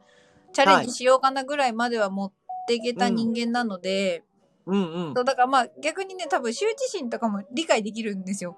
そう。あ、なるほどね。そう、なんか、うん。変、変に英語っぽくなんか for とか言って、なんかうわ、あいつみたいに言われて嫌だなうんうんうん。そうなるほどね。まあそういう、なんか、うわ、あいつっていう人がいない空間を作っちゃえって思って、ポングリッシュスクールっていうね、オンラインコミュニティをちょっと作ってみたの。うーん、なるほだからもどう、。みんなが、それこそみんなが生きって、それ英語っぽく言えちゃえばいいじゃんっていう、そういう人だけ集めちゃえば、いいと思います。恥ずかしくないから。いいと思います。そうなんですよ。きっとこれフォローされてる方はそれを期待してうんうんうん。出るんじゃないかなと思いますけまあ。その人もいるかもしれないですね。うんい。やーでもありがとうございました。なんかいろいろいえいえ、なんかな、かっとたです。いえいえ、ととんでもないです。ちょっとまたライブとかもやっていただければ遊びに行こうと思うので。あありがとうございます。じゃあそう私も、あの、はい、ゆずぽんさんフォローさせていただあきます。ありがとうございます。これは、つあ、普通は終了しないとフォローできないのか。いや、多分そのアイコンタップして、あ、できないのかな？あ、いけたいけた。いけます。うんうんうんじゃあありがとうございました。すいません。長ちゃうからはい、フォ々と。ローさせていただきます。ありがとうございます。はい。またちょっとお話できればと思いますので。はい。じゃあ私の方はいでも何か語学に関することを発信できればあ、ぜひ。ぜひ。はい、そうですねいいヒントいただけました。ミキさんはあの日、日、英、中と、日、中がメインか。で、英語は中学からやって、はい。まあ喋れるようにとこまで持ってかれたっていうことで、ぜひ皆さんも興味ある方は、はい、フォローしてみてください。ありがとうございました。ありがとうございます。ははい失礼します。さて、聞こえるかな？音持ってかれてなさそうですかね？大丈夫かな？とりあえず聞いてみいや、ミキさんありがとうございました。こちらこそ、いろいろと、なんていうのかな。まあ、ゆずぽんにない視点からなので、すごい面白かったですね。あの、どうなんだろう。日本語喋られててもミキさん関西だったから、そこも結構影響してるのかなと思ったりはしました。だからなんか、横浜の関東の方で中国と日本語のバイリンガルとして育った子が、ミキさんと同じようなパーソナリティになってるのかなっていう、そのなんか地域柄なんかもちょっと私は考えちゃって面白いなって思ってたんですよね。やっぱり私、その、若干田舎気味の関東生まれ、関東育ちなので、関西の方たちの、その、なんだろう、お笑いとかに対するテンションとかって、なんかすごい熱量がすごいなとか、まあ圧が強いなとか思う時もあるので、それもね、すごい聞いてて面白かったです。なんか地域性なのか、そのトリリンガルっていうその言語的なことなのか、何なんだろうなと思って。いやーでもすごい面白かったです。ミキさんありがとうございました。さてさて、まあそんな感じでね、なんだかんだいろいろ興味深くてお話を聞かせてもらったところ1時間も経ってし。すごい喋らせてもらいましたね。楽しんでいただけてよかったです。あ、こちらこそです。なんかあの、最初のもうあの、まあの発音のやつからもうね、もう再現できる気があんましないですけど、なんか、英語に、あ、じゃ中国語にはね、まあが、まあが4つあるらしいですね。まあの発音が4つあって、なんか全部それぞれ意味が違うって。ゆずぽんもそんなに記憶力があるなんで、覚えてるのはなんか麻婆豆腐の麻は普通のまっすぐの麻じゃないんだそうです。麻？あげる方かないやー、すごい面白かったなありがとうございました。えっ、と、まあ、今ね、聞いていただいてる方たちも、あれかな？英語やらマインドやらのこのライブタイトルで、どこに引っかかってきてくださったのかわからんのですけど。あ、ロックさんめっちゃ面白い話でしたってね。なんか聞かせていただけてありがたかったですね。ぜひ、あの、興味湧いた方は、ミキさん、あの、おと、昨日からライブ始められてるので、あら、昨日からスタイフ始めた方なんで、ぜひフォローしてみてください。まあではなく、すべての漢字に4つの、あ、すべての漢字に4つのイントネーションがあるんですね。それはとんでもないですわ。あ、一つの漢字に、あ、だから、なるほど。わかりました。そういうことか。中国語って4つが何かポイントだったりするんですかね？まあではなくすべてのね。麻雀のまあはどれなんだろうとかなんかそういうことを考えてましたが、まあに限らないってことですね。それは確かに難しいですわ。ほー。えーとね、そしたら、どうしようかな。まあ今来てくださってる方の中に、あ、ですですってありがとうございます。ポングリッシュ生はまあ、いるっちゃいるか。そう、あの、実は今日がですね、そう、ポングリッシュスクールの授業初日で、で、いろいろシステムを使っていて、宿題が提出できるようになってたりとか、ブログで授業をスタイフ聞きながら、それも文字で終えるようにしてあったりとか、あの、まあ、コンテンツをいろいろ作ってあるんですね。で、まあ、生徒さんから宿題に関して質問があれば、受けて解説しようかなと思ったりなんだりしながらライブをしてたんですけど、なんか予想以上にね、ミキさんがお話に付き合ってくださったので、私も楽しくなってね、ほりはほり聞いちゃったんですけど。そう、一応あの、簡単に、どうかな。今いる方々。ちょっと待ってくださいね。ふんふんふん。ちょっと今あれかな？なんかアクティブの数がバグってるのか、どなたが今本当に聞いてくれてるのかよくわからないので、どうしようかな。まあ何か、それこそポングリッシュの宿題でも何でもあれば、デンさんは手挙げてるんですかね？それともまたねってことなんですかね？あ、いるってことか。ありがとうございます。デンさんいるよって、オニョンもいるってありがとう。今アクティブのところにいないから、あ、行ってしまわれたかと思ってましたが。そう、あの、で、何か質問ありますか？その、まあ、オニョンとね、このゼンさんはポングリッシュスクールに第一期生として入学してくれてるなんか妖精さんみたいな優しい人たちなんですけど、私からするとね。そう、なんか、ゼンさん途中、いなかったかなこの話。あの、ミキさんとコラボし始めて結構前半に、そのブロークンっていう、そう、日本人がね、多分知っておいた方が絶対英語やるのに気が楽になる考え方、考え方っていうのもあれですけど、そのフレーズがあって、私も早くこれ紹介すればよかったなって。これ、 broken って書くんですけど、これあの、壊れてるみたいな意味で、 broken heart とか言うじゃないですか。 broken heart。言いますよね。なんか壊れ、なんか心があの、傷心中の時に broken heart って言いますけど、で、この broken ってどういうことかっていうと、 broken English なわけですよ。で、日本人が中学校から教わってくるのって、ものすごいこう、きちんとした文法なわけですよね。で、じゃあ、日本人が日本語のことを振り返ったときに、そんなにちゃんと文法意識してますかって話なんです。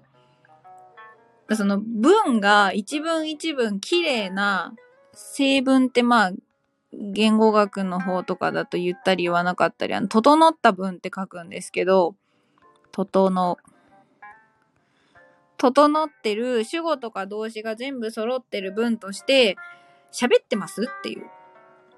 で、別に喋ってないじゃないですか。日本語で。で、まあ、母語で考えたときに、そうやって話し言葉って結構砕けてるというか、崩れてるわけですよね。で、そういうのを英語だと broken って言うんです。だから、その日常英会話って、こう日本人がね、できるようになりたいってよく目標にされる日常英会話だけで考えると、その、日本人が日本語を結構砕けて使ってるように、英語もそこまで厳密な、あの、文法を使おうと思わなくても通じるんですね。通じるというところに焦点を当てれば通じます。で、えっ、ー、と、まあ、今日ね、ポングリッシュスクールで宿題を出してくれた方たちの回答を私も何個か見てたんですけど、あのね、うーんと、まあ、オンニョンが言ってくれたけど、間違ってたら嫌だなとか、わかるんですけど、その、そもそも、会話において間違いっていうものがあまりないと思ってほしいなって私は思ってます。だって、思ってることが全て正しく相手に伝わるなんてこと、日本語だってないのに、例えばですよ、なんか、この間のレストランめっちゃ良かったんですって私が言って、相手がね、なんかあの、どっかのネビみたいな 私とそこに仲のいい、歯に衣を着せないお兄ちゃんとかが、いや、この間ってどこよって言って、それはさ、私が言った、その、この間のレストランっていうのが伝わってないってことになるじゃないですか。でもじゃあその伝わってないっていうのが、間違いとか、不正解かって言われたら、別にそんなことなくないですか？で、この間行ったレストランさ、って言って、いや、どこのレストランだよって言われて、ああ、なんか、あの、前話したじゃんって言って、なんかインドカレーがめちゃめちゃ美味しいとこだよって言って、ああ、そこかって、わかれば、なんか不正解も何もないわけです。でさん、要は文脈で話してるのは日本語も同じみたいな。そういうことです、そういうことです。だから、あの、英語の使い方とかも、その、文脈とかを全部無視して、一番よく使われてるのはこういうルールですっていうものを、あたかも絶対な法律みたいに文法として教わるから、え、そんなに英語って厳しいの？そんな全部守んなきゃいけないのできないんだけどって思っちゃうんですけど、まあ、全然そんなことないわけですね。なんかよく学校であの、学校に行くは GoTo スクールだよみたいな。学校に行くっていうのは、英語では、えー GoTo スクールですって習うと思うんですけど、でもこれも別になんか文脈を考えたら、あの、GoTo Your School になることだってあるし、もしくは、えー、さっき言った GoTo the School になることもあるわけですね。なのに、どうして学校で GoTo スクールしか習わないかっていうと、あの、GoTo スクールっていうフレーズが一番よく使われるから。っていうだけで、じゃあ your にするとどうなるんですか ?the をつけるとどう変わるんですかっていうところまで、まあ学校ではやる余裕がないのか、そこを大事だと思ってないのか、わからないですけど。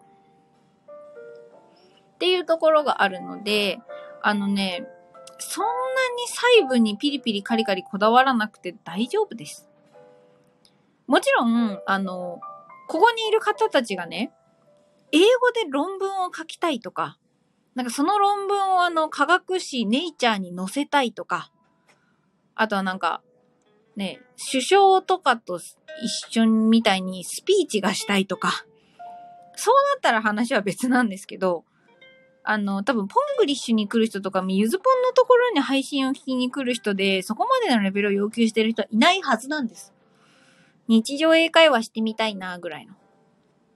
で、なんか、そうなったら別に、そんなに、まずは、伝わった楽しいっていう気持ちが持てることが先だなって私は思ってるので、川澄さん、ポングリッシュについて興味あり、どこに飛べばいいですか？あありがとうございます。えっ、と、ポングリッシュはですね、あの、ゆずぽんの、あのー何ですか、スタイフのプロフィールにも、公式ブログの URL を載せてあります。で、まあ、コンテンツに関してもそこで授業サンプルが見れますので、もしよければ、あの、私のプロフィール、スタンド FM で、まあ、ツイッターでもいいんですけど、プロフィールからブログのリンクが貼ってありますので、いろいろあの、覗いてみてください。ありがとうございます、川澄さん。そんな感じですね。だから、あの、スポーツに私よく英語を例えるんですけど、テニスやろうと思った時に、なんか素振りから始めるじゃないですか。野球でもそうだけど、型をね、覚えるとか、筋肉をつけるとこから始めるじゃないですか。で、学校の文法が全部守れるようになるって、なんか公式試合に出られるみたいなことなんです。勝手なイメージね、これは。で、素振りを始めた人にいきなり公式試合出ろって無茶じゃん、みたいな。だから、もちろん、公式試合に出れたらいいし、エア系みたいにジャンプしながらボール叩き込めたら、それはかっこいいですよ。でも、その素振り始めた人にさ、よし、じゃあお前明日はエア系の練習してみようぜとか言ったところで、できるわけないやんってなっちゃう。から、ポングリッシュスクールは、あの、それこそレベルで言ったら、素振りから、そうですね、ボールを打つ練習ぐらい。あ、ロックさんフォローありがとうございます。こんなずっと聞いていただいて嬉しいです。そう、だからね、あの、例えばの話、じゃあ、オンライン英会話で、英語、日本語がわからない人と英語だけでレッスンを受けるっていうのを、公式試合だとせ、まあ、練習試合かな？練習試合だと設定しましょう。ポングリッシュスクールは、その練習試合にできるように、出られるようになるための、なんかテニスのルールとか、素振りの仕方とか、筋トレとか、基礎練を、あの、楽しくやれるところです。その辺の基礎練ってやっぱ面白くないから、なんかなるべく面白くやれるようにしたのが、ポングリッシュスクールっていうコミュニティだと思っていただければいいかなと。で、まあ、ポングリッシュスクールって、スクールって名前つけてるけど、一応コミュニティなので、私の中では。あの、一人だと続けられんのよなーっていう人が、今日のしずぽんの宿題さ、みたいな、3番超むずいんだけど、みたいに、話ができて、で、いや、わかるみたいな。難しかった。で、あ、ちょっと私わかったかも、みたいな。で、すごいちょっと一緒に教えて、みたいなのが、オンライン上でできたら、続くかなと思って。そう、キューピッチさん、AirK。AirK ですよ。素振り始めた人間に、お前は明日からエア系だって修造が言ったらさ、なんか泣いちゃうでしょ。いくらついていきたくてもできんやろっていうさ。初めて、なんか、初めて iPhone を触った人に、いきなり LINE のオープンチャット入ってくださいとか、なんか、Twitter 始めましょうとか言っても、その前にまずこのタッチパネルになれるところからじゃみたいな話ですよ。で、まあ、ゆずぽんのポングリッシュスクールは、なんかそういう、本当になんかラケット握ったことありませんっていう人たちが、とりあえず練習試合に、試合の手をなせるようになりましたみたいな、ところを目指すところです。あ、視聴ありがとうございます。じっちゃマフィアさん。さっきね、来てくださってありがとうございました。じっちゃマフィアの米国株。非公式です。肩書きはありません。ということで。いきなり西堀木は無理ですねって。そうそうそう。そうなんです。で、やっぱりさ、英語もまあ、残念ながらというか、その、いきなりできるようにならんし、ね、ゆずぽんの脳みそインストールすればある程度喋れるようになるから脳みそインストールできるとかさ、あの、エアドロップで脳内がコピーできればそれはいいんですけど、できないので、ただゆずぽんにできるのは、自分が本当にそれこそ球拾いみたいなところから始めて、まあ練習試合、公式試合ぐらいまでは出れるようになったから、私が今までの素振りとか筋トレでつまずいてきたところを解消しつつ、一人ぼっちにならないように、楽しく英語ができるといいなと思って作ったのがポングリッシュなんですよね。3番迷った。そうですよね。そう、これ、今日、まあ今日ちょっとね、そう、前さんポングリッシュスクール生になってくださってるので、毎日ね、1、2問か3問宿題を出してるんですけど、授業内を見たり、よく考えたらわかるかなみたいなやつ。時々ね、3問目になんか難しいのがあって、あの、まあ、なん、この日本語は英語でなんて言えばいいでしょうみたいな、まあ、問題なんですけど、3番迷ったって。えっ、と、今日は午後から、そう今日は休みっていうフレーズを紹介したのに、今日は午後から仕事は英語でなんて言うでしょうっていう。ね。なかなかちょっとあの、意地の悪い問題を初日から出しちゃったんですけど、でもこれもすごい訓練になってて、言いたいことを言いたいこと通り英語にできなかったとしても、同じことが違う言い回しで伝わるならそれは成功なんですよ。だって趣旨は伝わったってことじゃないですか。って。でも国と文化が違う以上、全く同じことを全く同じ概念であるかのように相手に伝えることは不可能なんですね。まあ、だから翻訳って言うんですよ。あ、ジェンさんそれそれってね。そう。今日は休みというフレーズを使って、午後から仕事って言いましょうっていうのが、今日は休み教えてくれたじゃんみたいなね。そうで、まあ話を戻すと、そう。翻訳って、あの、かなりすごい仕事だと私は思っていて、めちゃめちゃ尊敬してるんですけど、えっ、とね、まあこれ、そう、肯定で言うのか否定で伝えるのか、どっちでもいいんですよね、結局。伝わればいいんですよ。だ今日は、今日は午後から仕事っていうフレーズを、あ、今日ね、午前休なんだって言えば同じじゃんって話です。今日午後から休み、あ、違う違う、今日午後から仕事だよってことは、見方を変えれば、午前中は仕事に行くよってことですよね、とか、まあ、その逆もそうですね。今日午後休なんだってことは、午前中働くんだとか、もしくは今日午後は仕事がないんだって言い方だってできるかもしれない。なので、あの、まあ、ブログにはね、答えを回答として一個ずつ載せてるんですけど、そこらね、スクール生向けになっちゃうけど、あの、正解なんて一個じゃないんですね。私の答えはあくまでも回答例の一つです。まあ、この言い方が今日の授業を踏まえると一番無難かな。っていうぐらいなので、なんで、もし自分の挙げた回答が、なんか、これは、これでもありですか？みたいなのがあれば、全然コミュニティ内で聞いてもらえれば、あの、聞いてもらえた方が、他のスクール生の方のお勉強にもなるので、私はすごく嬉しいんですね。何も言わなかったとしても、その誰か、例えばね、前本の、なんか、先生この3番の答えこう書いたんですけど合ってましたかっていうのを、もしコミュニティで言ってもらえると、なんか、こっそり、あ、私もそれ思ってたみたいな思う人もいるかもしれない。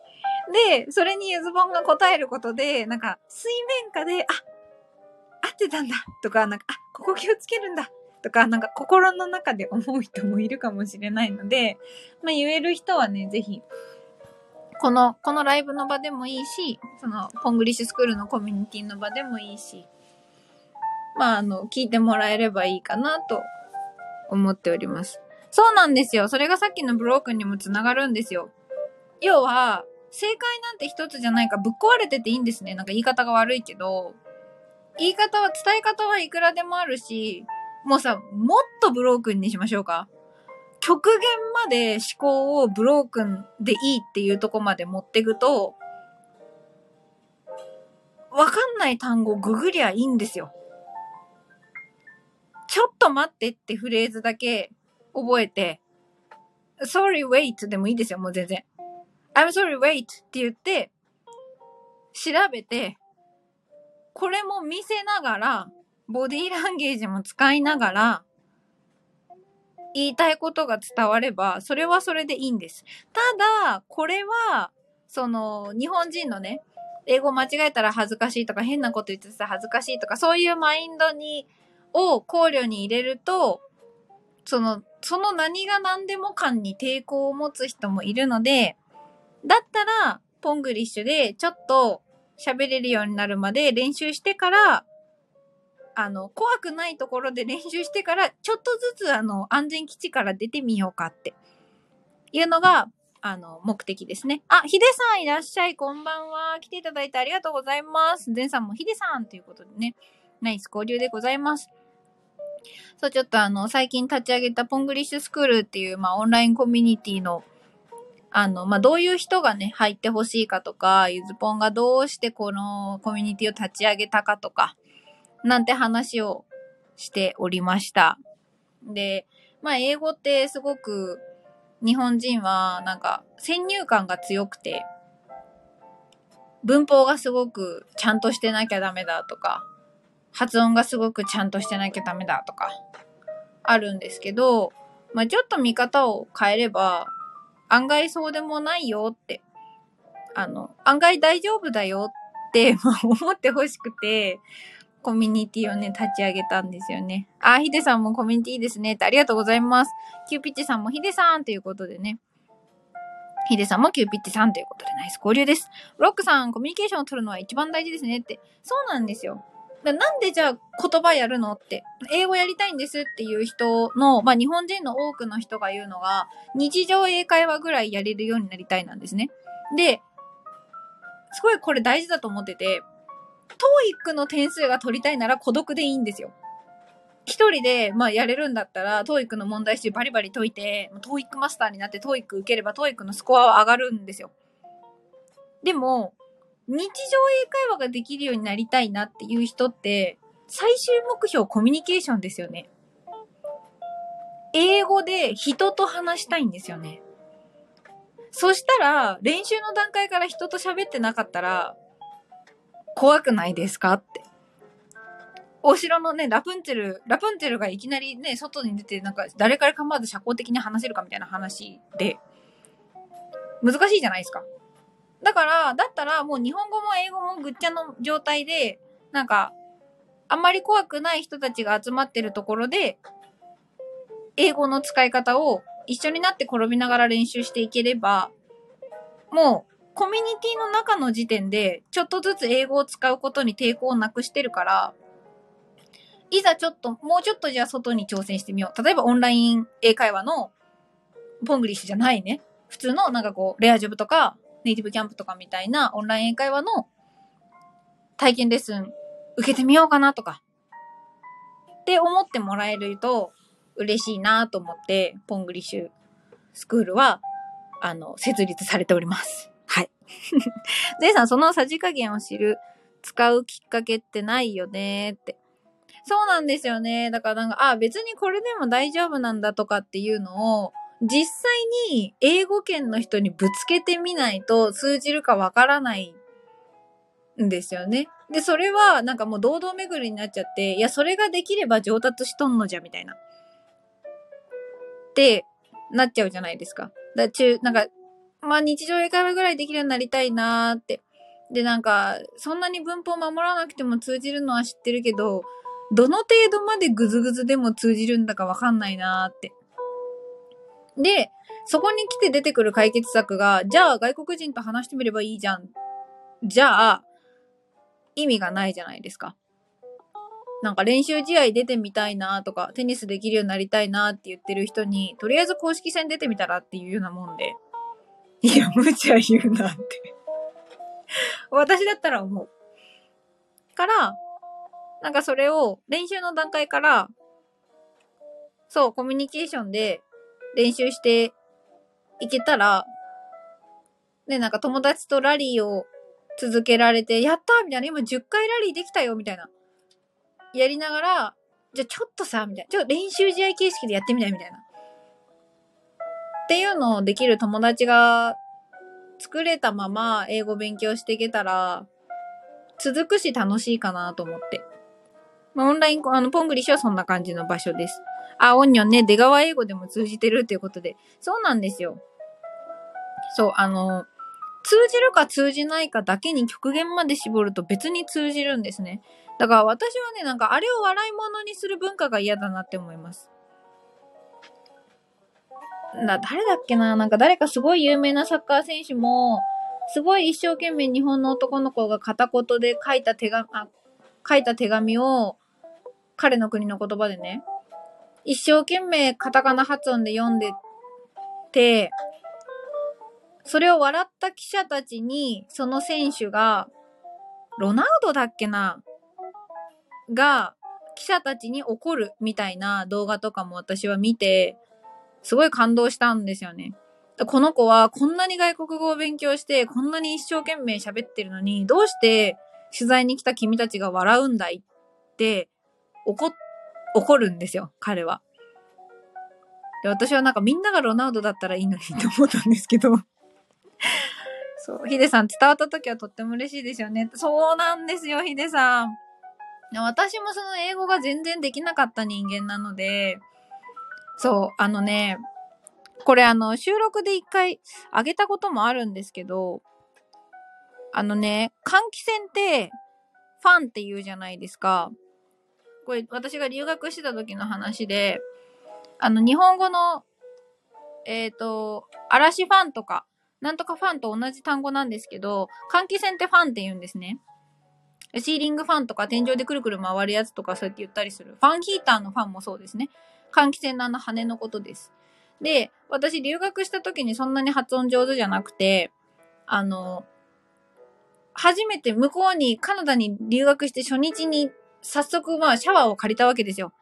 で、なんかシャワーヘッドが私の顔より顔ぐらいでかいみたいな、なんかびっくりしながら、なちょっとユニットバス的なシャワーを借りて、で、よく、なんか中がびちゃびちゃになっちゃうから、換気扇つけたかったんですね。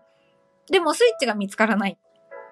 で、いや、これはしょうがない。あの、ホストマザーに聞くしかないと思って言ったんですけど、このファンっていうこんな短い3文字の単語が何回言っても伝わらないんですよ。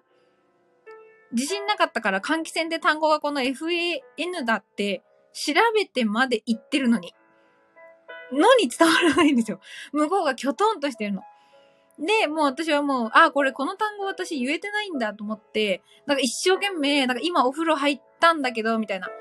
I, I, I took a bath みたいな。お風呂入ったんだけど、とか、あの、中が濡れちゃってとか、the room get wet とか、すごい一生懸命いろいろ言ったら、最終的に通じてくれて、そのホストマザーが、ファンって言ったんですよ。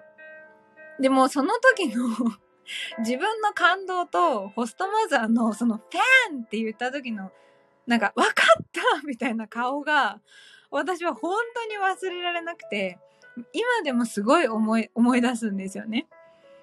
でもこれをなんか発音がすごい大事ってエピソードって捉えることもできるんですけど、あ、デンさんありがとうございました。なんかその伝わった喜びってすごい残るんですよ。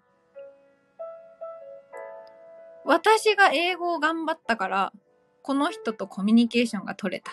あ、ヒデさんありがとうございます。ゼンさんにね、バイバイということで。ありがとうございました、ゼンさん。おにょもゼンさんまたねってことでね。そう、なのでね、まあ、その、なんか、苦労して通じたとか、なんかまあね、努力が実ったとかありてえな言い方になっちゃうんですけど、それを、なんか、実感できるんですよね、英語をやるって。だって、私が英語を勉強しなかったら、英語圏の人たちとそんな通じたなんて喜びを感じられることはなかったわけで、コミュニケーションって日本にいると、お互い当然日本語が通じて、当たり前に会話が成り立つ、言葉が通じるって思いがちなんですけど、案外そうじゃないんですよね。で、それを、まあ一番わかりやすく体感できるのが英語なんだろうなっても思っていて、私は今ちょっと発達障害の子たちのいる学童で働いているので、まあ、日本に別にいてさえ、そもそも言葉がうまく出てこない子たちと相相手に遊び相あ遊び相手をしてるので、まあ、通じた時の喜びは多分比較的感じやすい仕事をしてるのかな？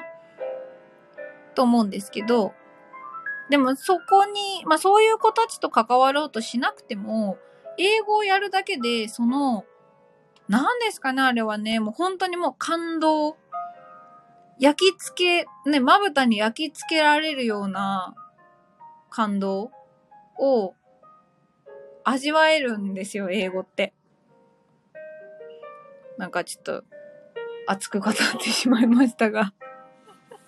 あ、キューピチさんも前さんまたね、ということでね。そう。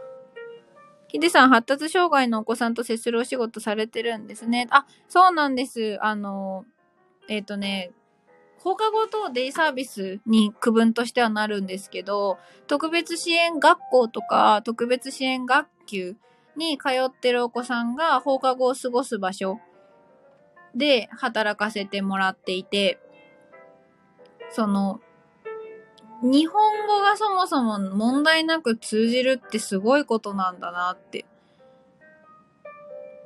彼らはさぞやもどかしいだろうなってパニックになったりするのを見ていてめちゃめちゃ思うんですよね。あ、ヒデさんそうなんですね。僕も以前その分野で働いていましたって。なるほど。データと感情をつなぐラジオって何回か多分遊びに行かせていただいたことはあります。ちょっと朝はね、行けないんですけど。起きられなくて。放課後デーではないのですが、あ、そうなんですね。そうなんか私は昔から学校じゃなくて塾とか、なんかそういう学校じゃなくて放課後デイとか、なんかサブサポーター的なポジションで子供たちと関わらせてもらうことが多くて、まあ向いてるんだろうなって自分でも思ってるんですけど、そう、だから彼らを見てると、なんだろう、その、あ、リタリコ私あの、なん、就職考えてたことあります。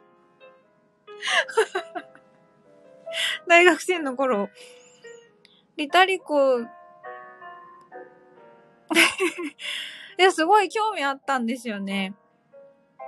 へえ、行ってみようかなって思って、多分なんかチェックしてた3社ぐらいには入ってました。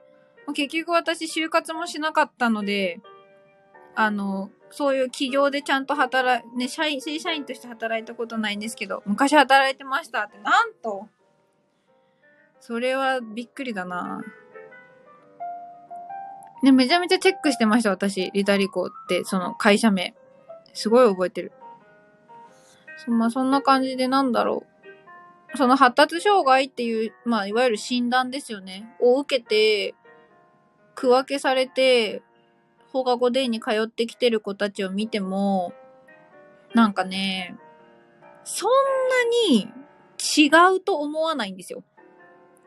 なんか私自身別に気がとっちらかっちゃうことだってあるし、なんかその靴下の履き心地がね、ずっと悪くて、なんかちょっとずっとイライラしてるみたいなことだってあるし、あとなんか、ね、すごいタイミングが悪悪ければ、多分鉛筆の芯が折れたぐらいで泣いちゃうこともあるかもしれないし、って思うと、あんまりその彼らのパニックとか、いわゆる障害発達障害って呼ばれるものが、そんなに線引きがあるものだってまあ思えなくて、まあ実際グラデーションみたいなんですよね。だからグレーゾーン、発達障害グレーゾーンなんてことも問題、ね、人たちも問題になってたりするんですけど、あ、ヒデさんそうですね。ありがとうございます。賛同していただいて。だからなんか、うん、まあゲームでいうなんかあのパラメーター値みたいなやつが、ちょっと人よりトゲトゲしてるんだろうなって、偏りが大きいだけなんだろうなって私は思っていて。だから今よく担当、あ、オーストラリア在住ヨガ講師はるかさん。いらっしゃい、こんばんは。来ていただいてありがとうございます。グローバルヨガ講師はるかの地球で遊ぼうラジオ。えーオーストラリア在住、いいですね。私今、留学したいと思いながら1年経ってます。学費は払ってあるんです。コロナで行けない。移民国家で世界中の人々にヨガを教えるフリーランスヨガ講師ということで、えー、オーストラリア行ったら受けてみたいですね。よかったらゆっくりしてってください。ヒデさん、うちの子は ADHD と ASD のミックスです。あー、そうなんですね。なんかその辺もだから、ADHD なら ASD がないとかじゃなくこう、複合的になってたりするから難しいですよね。私が持ってる子も ADHD で自閉傾向があるとか、そんな感じの子で、今持ってる子はね、発語がおぼつかないんですよね。魔行と馬行とラ行以外は全部母音しか使えないような子なので、本当にコミュニケーションが困難。なんですけど、まあ、だからこそって言っちゃうとあれなんですけど、やっぱりその子が言いたいことがスムーズに分かって、応じて、応じられた時とかってめちゃめちゃ嬉しいんですよね。彼もニコニコするし。ヒデさん、本人の同意ありで診断を受けてるので、本人は至って悩んでなさそうですが、と。あー、なんか、同意を得られる年齢までなってから診断に行かれたんですね。悩んでなさそうですが、って。がになんかこう、親心を感じますね。そう、あの、ゆずぽんのライブによく来てくれるあの、あやぽんっていう、この、おこ、あの、お、お母さんのお子さんも、息子さんが、えー、ASD かな？で、結構、あやぽん自身も悩んでたりはするのでね、聞いてます。ほんとシチュエーション次第だし、普通のところもあるし、個性あるところもあるし。そうなんですよね。で、結局なんかそれって、なんか別に診断を受けてない人たちと同じやんっていう、そう難しいんですよね。だからまあちょっと思うのはなんか、うん、別にこれディスりたいとかでは全くなく、昭和だったら、ちょっとやんちゃな子ぐらいで住んでたんだろうなって思うんですよ。なんか、その、名前がなかったから、っていうふうに思うことはあります。やっぱり名前をつけるって良し悪しなので、名前をつけることで、対処法が具体的に調べられるようになって、それこそネットで。で、どうしたらいいのかが分かったり、あ、こうだったんだ私は。あ、じゃあ障害だったからもう仕方なかったんだって、その副、副次的に、二次的に出てたうつ病が改善することもあるし、実際私の友人に隠れ ADHD で自分の気合が足りないだけなんだってずっと自分を責めてうつ病になっちゃった塾講師の人が、ちゃんと調べたら発達障害って判明して、で、あ、もうなんか仕方ないんだみたいな、なって、うつ病が解放に向かったケースも知ってるから、ああ、そうですね、ヒデさん。ほんとそう思います。HSP ね。Highly Sensitive Person ですね。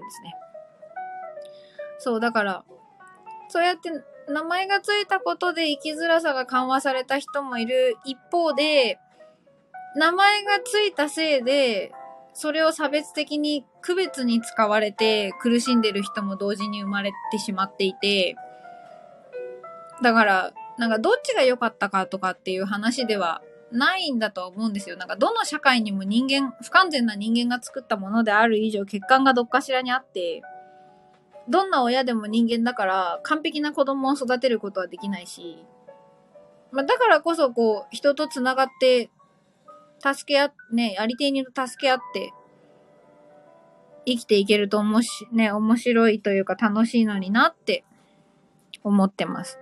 すごく、私の大学教授が言ってたのは、私のゼミの、人がみんなものすごく細かいくなってきたって。細かいことを言うようになってきたっては言ってましたね。多分私の言うその昭和での ADHD は多分おおらかな子とかやんちゃな子で住んでたのになっていうのと同じ感覚だと思うんですけど。ヒデさん、顕在化したかも、顕在化した人もいますよね。そうですね。本当にそうだと思います。なんか、やっぱり、名前がつくっていうのは、難しいことだなと。もっと許容された社会ならいいのですが、ね本当私もそれは思います。なんかどうしたら、うん、どうしたらいいんだろうなっていう。どうしたらもっとこう許容された社会で優しい世界にね、できるのかなとは、私もよく考えて、優しい世界にしたい一環で、ちょっとこのコミュニティを試験的に始めてみたところはあって、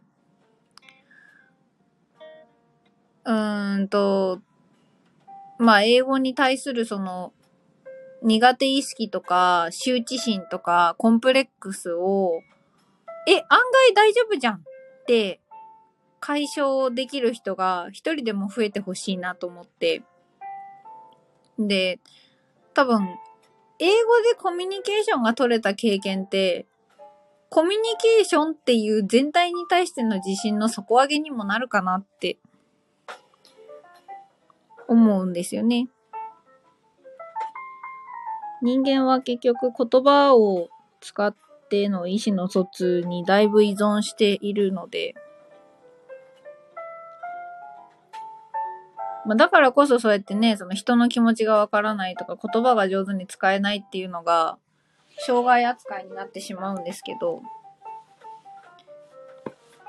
でもじゃあ、私が発達障害っていう診断を受けた子供たちを学、その放課後デイで見てて、なんかどう思うかって別に、なんでしょうね。なんか別人種とかとは全く思わないですけどね。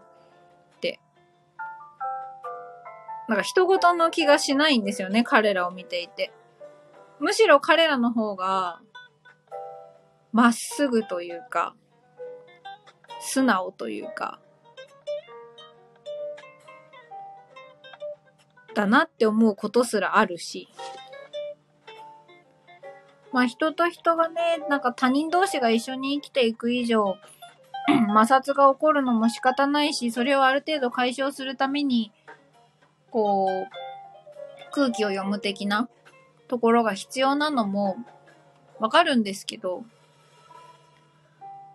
わかるけど、そんなに違うかなって、子供たちを見てると思いますね。なんか普通にできないことのカテゴリーが彼らはたまたま社会にとって不都合な部分だっただけじゃないのかなっていうか。なんか絵が描けないことが障害と診断されてしまう世界線もあったのかなとか。みんながその、みんなが絵だ、絵も、絵を描く、イラストで意思の疎通をするパラレルワールドに絵の描けない私が行ったら、なんか私は、なんか画力内病みたいななんか障害 名がついて、そうやって扱われてたのかなとか。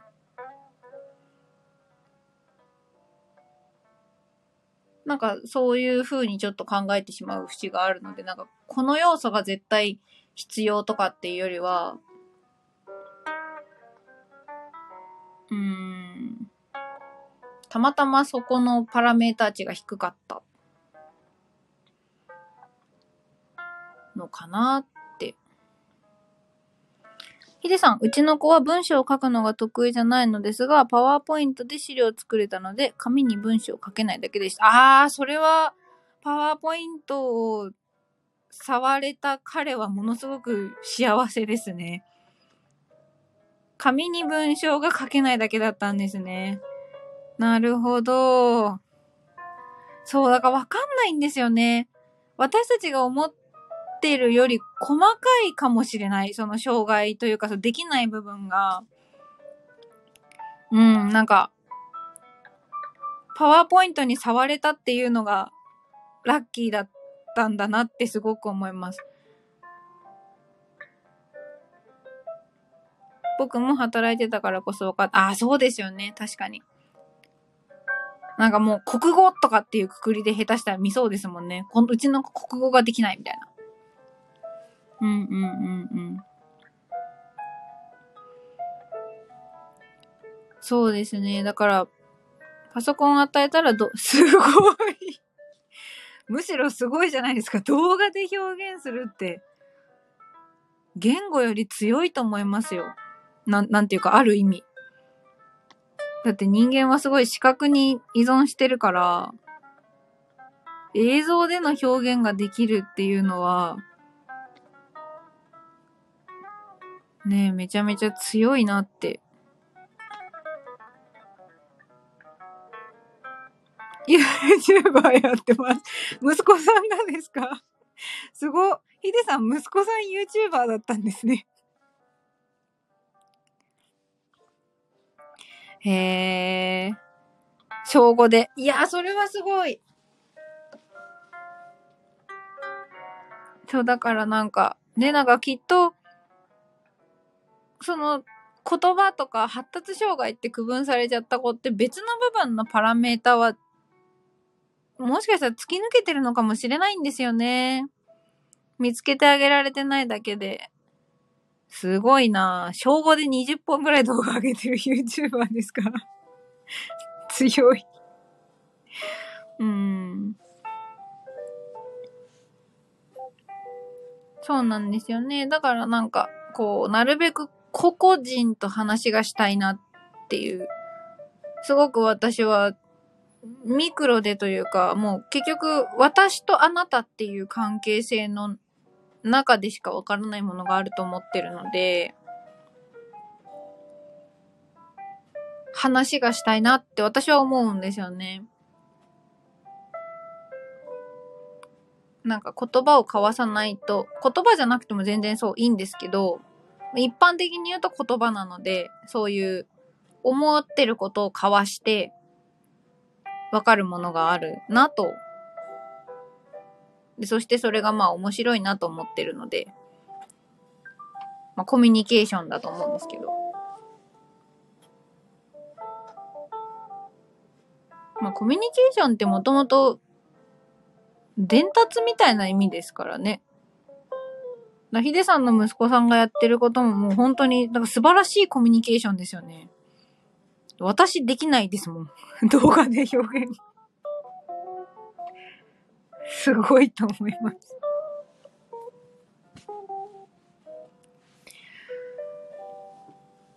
さてさて、えっ、と、そんな感じでですね、今日はなんなんだかなんだかいろいろと、ね、いろんな方とお話しさせていただけて、2時間近く喋ってしまいました。いやー、楽しかったなこちらこそヒデさんありがとうございました。いろいろお話ししていただけて嬉しかったです。はい、ありがとうございます。